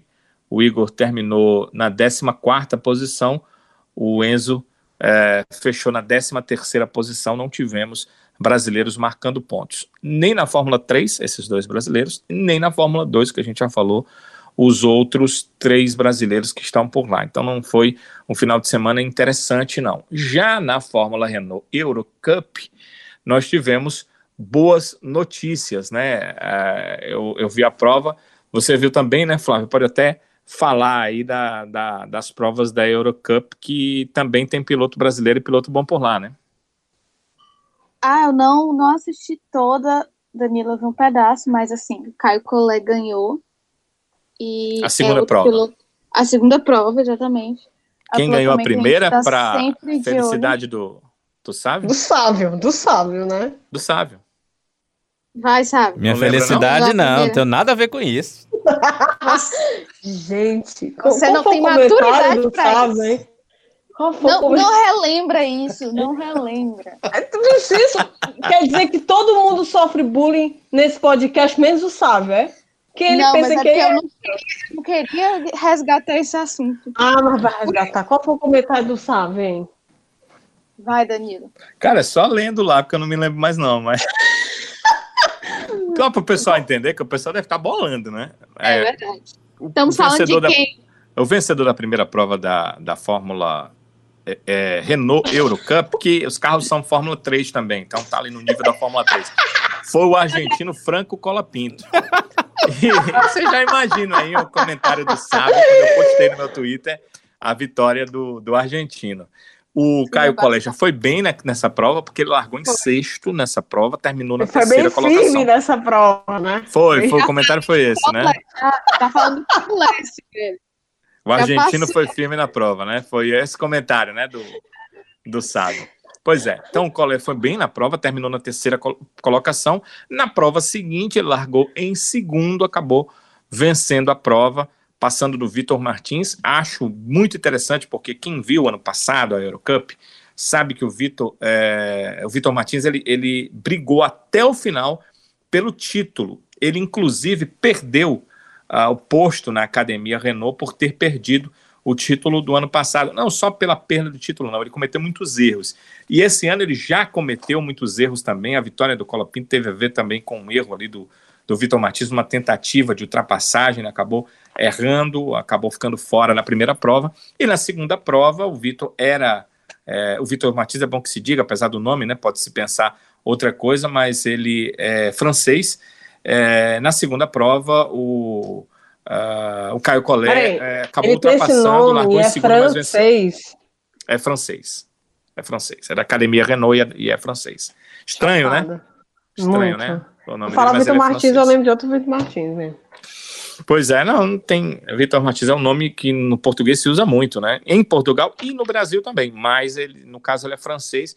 Então ele acabou eh, sendo ultrapassado, o colega acabou vencendo a prova com o Vitor em segundo. Isso mostra o crescimento do piloto brasileiro. Como eu estava dizendo, ano passado, você, é, quem não acompanhou, ano passado, quem acompanhou já tem ideia. O Vitor estava sempre à frente do Colé nas provas. E nunca nem houve briga entre eles, porque o, o Caio não conseguia chegar para brigar nas provas com o Vitor. E, e, esse ano, já no primeiro embate entre os dois, aliás, é, teve na primeira prova também, mas não chegaram a brigar porque o Vitor errou, e aí o Colé passou. Mas nessa segunda prova, o Caio Colé começou em segundo, venceu a prova, deixou o Vitor Martins na segunda posição e os dois, né, o, o, tanto o Colé quanto o Franco Colapinto têm a mesma pontuação, porque um foi primeiro, que foi o argentino na primeira prova, e enquanto o Caio foi terceiro. Na segunda prova as coisas se inverteram. O Caio venceu a prova e o argentino ficou na terceira colocação. Como as provas lá não são como as da Fórmula 2, que a pontuação é diferente, uma prova maior com pontuação maior, uma prova menor com pontuação menor. Na Eurocup, não, as, as pontuações são as mesmas. Então, os dois pilotos estão empatados na primeira colocação com apenas é, essa rodada de duas provas uh, em Monza. Inclusive, as provas aconteceram em Monza, então começa muito bem o Caio Collet, que vai brigar esse ano realmente pela equipe que tem, pela qualidade como piloto, para ser campeão. A ideia é que ano que vem ele esteja disputando a FIA Fórmula 3, essa que hoje tem como representantes brasileiros o, o Igor e o Enzo. É isso, minha gente. Antes da gente encerrar aqui o nosso episódio, tem uma coisa aqui que eu acabei esquecendo, que a gente também esqueceu no nosso episódio anterior, que foi a o nossa quê? A nossa eleição do avexadinho da prova. Da prova. E o lesado da prova. Meu Deus. Então vocês querem rapidamente. Lesado é o Leclerc, que quer se enfiar onde não pode. Pode, pode botar aí. Ô, caba lesado, macho. Sei não, viu? Full pista. O Sim. avexadinho. O avexadinho a gente tira o Hamilton, porque, tipo assim, fala assim, não conta. É, vexadinho mó. O É, Norris, não- bicho. Não, é, eu ia falar isso, eu ia botar o Norris ou o Pérez. E, O bicho ligou o tubo. Assim, pelo, pela lógica, seria o Hamilton, né? Mas eu acho que a gente tem que desconsiderar por todos os fatores, pelo contexto. Mas assim, eu acho. Vocês, vocês desconsideram Hamilton ou não? E aí, Danilão? Pilotou sozinho. O Danilo é mais sensato daqui, deixa o Danilo falar. Se o Danilo der que desconsidera, É, porque senão a gente vai votar nele 70% das provas. Então, É. né, vamos desconsiderar, a não ser no- alguma prova que ele faça algo de diferente, né? Largando atrás e passando. né? Deixa- Mas Não, largando na frente, indo embora Tá. com a Mercedes, De ponta a ponta difícil, vale. né? tá? É difícil, né? É. É, se o Norris ganhar de ponta a ponta, vale para ele. Se for o Sainz, se for é, Ai, o mas- se for o Já podem Pérez, acordar, viu? É, Pérez, Já né? podem acordar, acordem, acordem. Não, você não ouviu se, né? Se isso acontecer, seria ele, mas é, Hamilton e Bottas com a Mercedes largando na frente, indo embora e ninguém pegando, aí não dá Mas- pra gente medir se é o não, piloto ou se é o carro. pera, pera. Tu realmente achou que a gente o Bottas como avexadinho? Ei, O Danilo pensar isso é tipo ano passado acreditarem no Bottas para ultrapassar o Leclerc para ganhar a corrida. É tipo isso. Não, mas a questão é que, como o Hamilton foi bem nessa prova e foi-se embora, o Bottas fez isso na prova anterior. Então dá para você comparar. Agora, de você, Sibeli, e, e, da, e da nossa amiga Flávia, eu não espero que vote nada bom pro Bottas e não espero que deixe ele fora de nada ruim. Então, É. essa foi só a né? Eu tinha que dizer isso, né? Aqui é, Porque na são os dois pilotos que estão com a Mercedes. aqui é na base do clubismo. Eu, eu, eu, eu, eu voto para ele pegar a bicicletinha dele e capar o gato. Pra que Não, ele capou. Resta saber se ele vai conseguir voltar para entrar no pro próximo GP, né? Oh, meu Deus, ô glória, Senhor, nunca te pedi nada. E o lesado, pessoal? Quem foi Sim, o aí decidiu a vexado? O O Norris. Não, tu votou? Pra mim é o Norris. Ah, o Danilo não votou. Norris. Ah, Norris. pronto, 3 a a 1 Norris. Final da prova ele estava super abaixado. Só não pegou o. Hamilton porque não deu tempo. Tava voado mesmo. Mas, mais duas voltas ele alcança, viu? É, como diz aqui, o bicho tava andando de pau. Era. Tava voado, viu? Meu amigo, ele saiu de pau e passou por cima de todo mundo. Ei, não, será um É, borde. é- É uma expressão o cearense, viu? É Ah, o bode brincadeira. dele é, é inacreditável. Parece É, que ele incrível. sério ligou o tubo. Ou hack, assim, foi. O bicho tava vexado, viu? É, Tava, viu? é Agora no lesado, no lesado, a gente também vai combinar aqui que o Latifi não vale? É, não. Ah, Ah. mas ele é Hulk, é, exatamente, não vale. O bicho é café com Não, leite. Ele é é- café com leite. Ah, bicho é café com leite. Até Tá bom. porque ele tem aquele vozeirão maravilhoso, meu Deus. Olha, eu acho que deviam entrevistar mais o, o Nicolás. Que Tá. voz é aquela? A gente nunca entrevistou.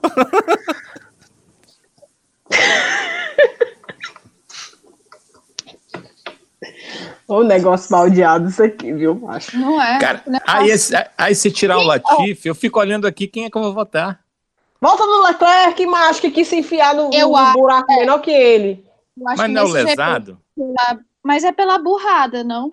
Porque pra mim É, pela burrada. burrada. É. Então, acho que foi o lesado. É porque assim, tem um lesado no sentido de ser lerdo e tem um lesado no sentido de ser Sim. burro. Então, acho que pela burrada, vai no Leclerc. É, é a minha opinião. Sim, não- eu acho que não tem. Porque se for lerdo por lerdo, bota as Williams. Aí também é a mesma coisa. Não, da bicho, mas ele. uma bichinha, não. Vamos papar as, as Williamzinhas, vamos papar. Então, então vamos, vamos combinar que lesado Bota é burrada. Lesado bota foi quem fez a besteira da corrida que leva o título de lesado. Aí Bota foi o Grosjean, Magnussen, galera da Haas. eu acho que também aí tem que ser café com leite, porque senão todo É. mundo Ai, vai- ai, Eles nem merecem, porque o carro deles não anda. É, Quer dizer, eles motor Ferrari é café com leite, é? eles Não, estão gente, pelo amor de Deus. eles estão perdendo para Alfa Romeo. Eu queria saber se tem alguém que chega a esse ponto do podcast. Alguma pessoa que tá escutando e começa, a gente começa a falar muita besteira, se a pessoa Essa é escuta a, até o fim. essa é é a uma parte é, de maior audiência, podem ter certeza. Olha, por favor, você que tá escutando até agora, fala no Twitter, me marca, marca o Avechados ou me marca, sei lá. Eu quero saber se você escutou até o fim, porque, gente, é tanta esculhambação no final desse podcast que a gente É Flávio, muito eu ouvi naquela hora que você disse isso e isso, né? Só sabe se, se ficou até o final você disser isso. Né? É, pronto. É, eu Cuida, cuida na marcação. Tem que ser. Pois é, é, por, você por livre fala e se você. espontânea vontade de pressão de Cibele, eu voto no Leclerc também. Realmente ele Pronto, foi bobo, tentou entrar onde era impossível, tentou passar onde não dava, estragou a corrida dele, estragou a corrida do Vettel. Será que era vingança do GP do Brasil? Eu fiquei com isso na cabeça, mas acho que não. Não. Acho. Sei não. O que você acha, Cibele? Poxa. Mas eu acho que ele tava se achando tanto, do tipo assim, ah, tu passou por, porque dois é, é, e eu não passei, não sei o que, não sei o que. Pera ainda, deixa eu mostrar quem é que é o cara daqui dessa equipe. Eu acho que Ah, ele foi meio pra cima do Vettel, assim, pensando nisso, sabe? Tipo assim, Eu eu, acho que vou esse- humilhar o Vettel. Eu vou É. humilhar. Pera Entendeu? ainda é muito cearense e a humilhar É. também. Eu vou humilhar esse caboclo aqui. Eu vou aposentar ele agora. O, Ele deve ter pensado isso, viu? o Leclerc quis encabular o Vettel. Ah, Macho, com certeza. Macho, ele é muito político. O bicho é muito cheio de H. Ô caboclozinho cheio de H, viu? Ali vai longe, vai longe, porque tu, né? Sabe como é que é a categoria, né? Quanto mais mala, mais pra frente vai. Ó, o exemplo aí que tá voltando. Eita. Bicho, é-. É, em- embora tudo isso que você está dizendo é, seja verdade, mas é, a política na categoria pode até ser importante para detalhes, mas tem que ser um grande piloto. E o Leclerc até agora mostrou que é um grande piloto. A gente tem que entender que ele merece, ele merece o demérito dessa prova pela batida, porque ele tentou fazer o que não dava, realmente. Ele achou que a corrida se resolvia na primeira volta, né? Logo ali nas primeiras curvas, e isso foi o grande erro dele, mas ele conseguiu levar a Ferrari para um segundo lugar na prova Ah, passada. cagada, cagada. Tu sabe que foi cagada? Se não fosse, seria um quarto lugar. Ok. Cagada. A Ferrari. A Ferrari de hoje, para ser quarto lugar numa prova, é uma coisa muito É difícil. verdade. Você sabe disso, Sibeli? eu, acha, Todos eu, nós ach- sabemos eu, disso. eu achava que ele ia ficar naquele sexto lugar dele mesmo, que ele já tava colocando, era montando a casa dele naquele sexto lugar, porque ele sai dali. mas, mas ele é um piloto de exceção. Eu, eu, eu não consigo ainda compará-lo com Verstappen, com Hamilton, porque a gente precisa ver o é, carro. equipamento, exato, equipamento. Mas ele é um piloto de exceção. Depois do Não, mas a gente Hamilton pode do comparar no, no- na Ferrari falsificada ano passado. Que ele ganhou. Não, se, é, se a gente for comparar em relação a isso, pode ser. Só que, como você mesmo disse, ela, ela tinha um motor diferente, ela- a FIA pegou né, o pulo do gato, então não dá para você ter uma ideia. Ai, Mas a minha, a minha impressão, que depois de Hamilton e Verstappen, ele é o cara que mais me chama atenção.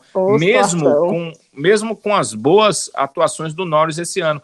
O Leclerc me chama atenção. Você, é só você perceber que o Norris, com toda a boa atuação, terminou atrás do Leclerc na prova anterior. Com a Ferrari, que a princípio a McLaren no ano está melhor que a Ferrari. E ele conseguiu, tirou um coelho da cartola. Parecia Eu que vou, ele ia ficar em eu vou sexto, invocar ele amanhã. Eu vou invocar amanhã. Não fez mais que a obrigação dele. Não bichão? Não é o novo líder da equipe? Pois dá teus pulos, Leclerc. Se vira, macho. Ora, mas rapaz. Ela tá virada mesmo. Como diria aquele. Sem, sem clubismo. Total. Nunca omiti, nunca. Inclusive, minha, minha descrição, minha descrição no Twitter é clubista. Não, mas o, teu- escondi. Nesse caso, o seu clube é Vettel. É Vettel Futebol Clube. É, exatamente. É, porque o Leclerc é da Ferrari. Ela pra estar super feliz. Exatamente. É que eu tô com abuso desse pivete, eu tô com abuso dele. Ele tá Menino muito rei, do meu estrelinha. abuso, menino rei. É, tá muito, tá se achando, ele tá se achando. Tá. Cheio de perna. Tá mesmo. Vamos terminar o podcast, senão o veneno Hoje sai foi. pra todo mundo, sabe? Se espalhar um negócio desse aí é pior que o corona. Não é? Rapaz, sabe o que, que é isso? É o tal do Mercúrio retrógrado. Minha nossa. Lasqueira, rapaz. Minha Sabe, nossa. viu? É tudo culpa do Mercúrio retrógrado. Pobre do Mercúrio, rapaz. Tem nada a ver com a história, estão botando o miserável no meio. Tudo a ver com a história, tudo a ver. Rapaz. Encerra, sabe? Encerra. Bora, rapaz, bora. Capar o gato aqui. Não é? Deixa.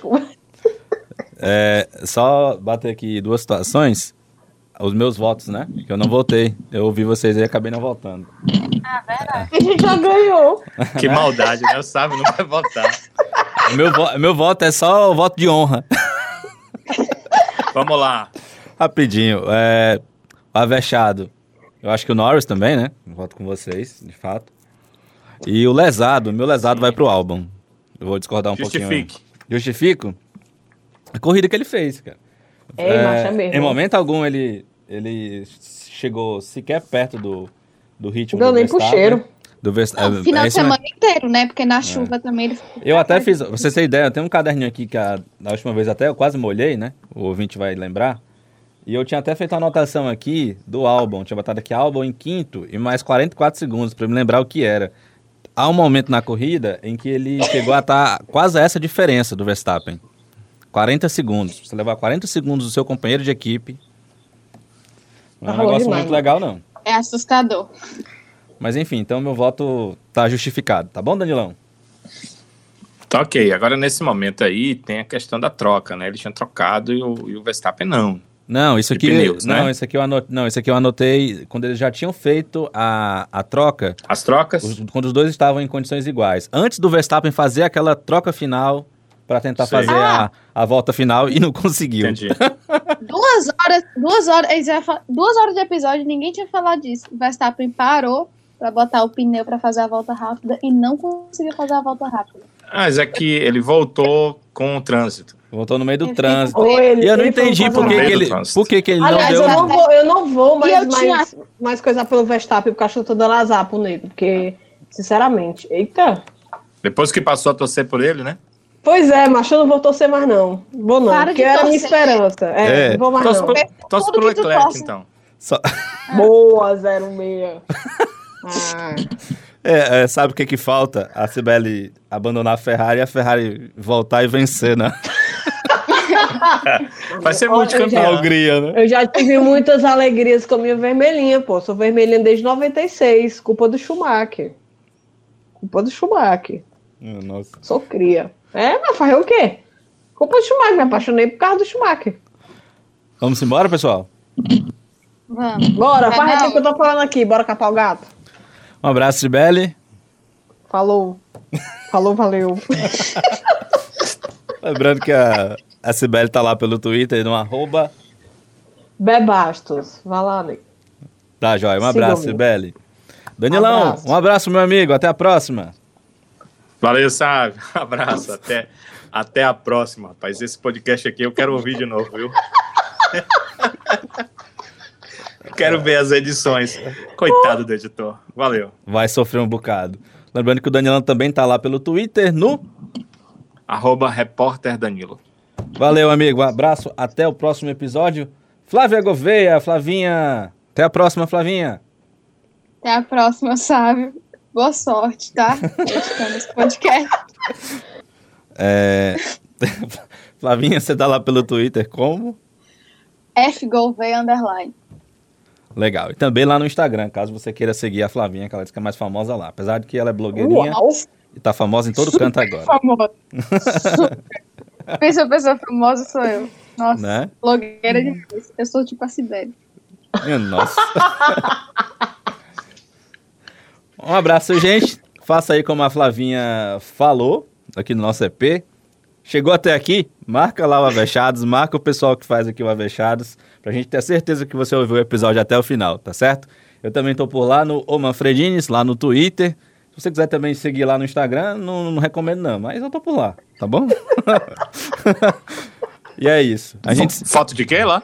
Hã? Só praia, só tem praia. Só tem praia mesmo. Só tem praia, velho. Flecheiras, canoa quebrada.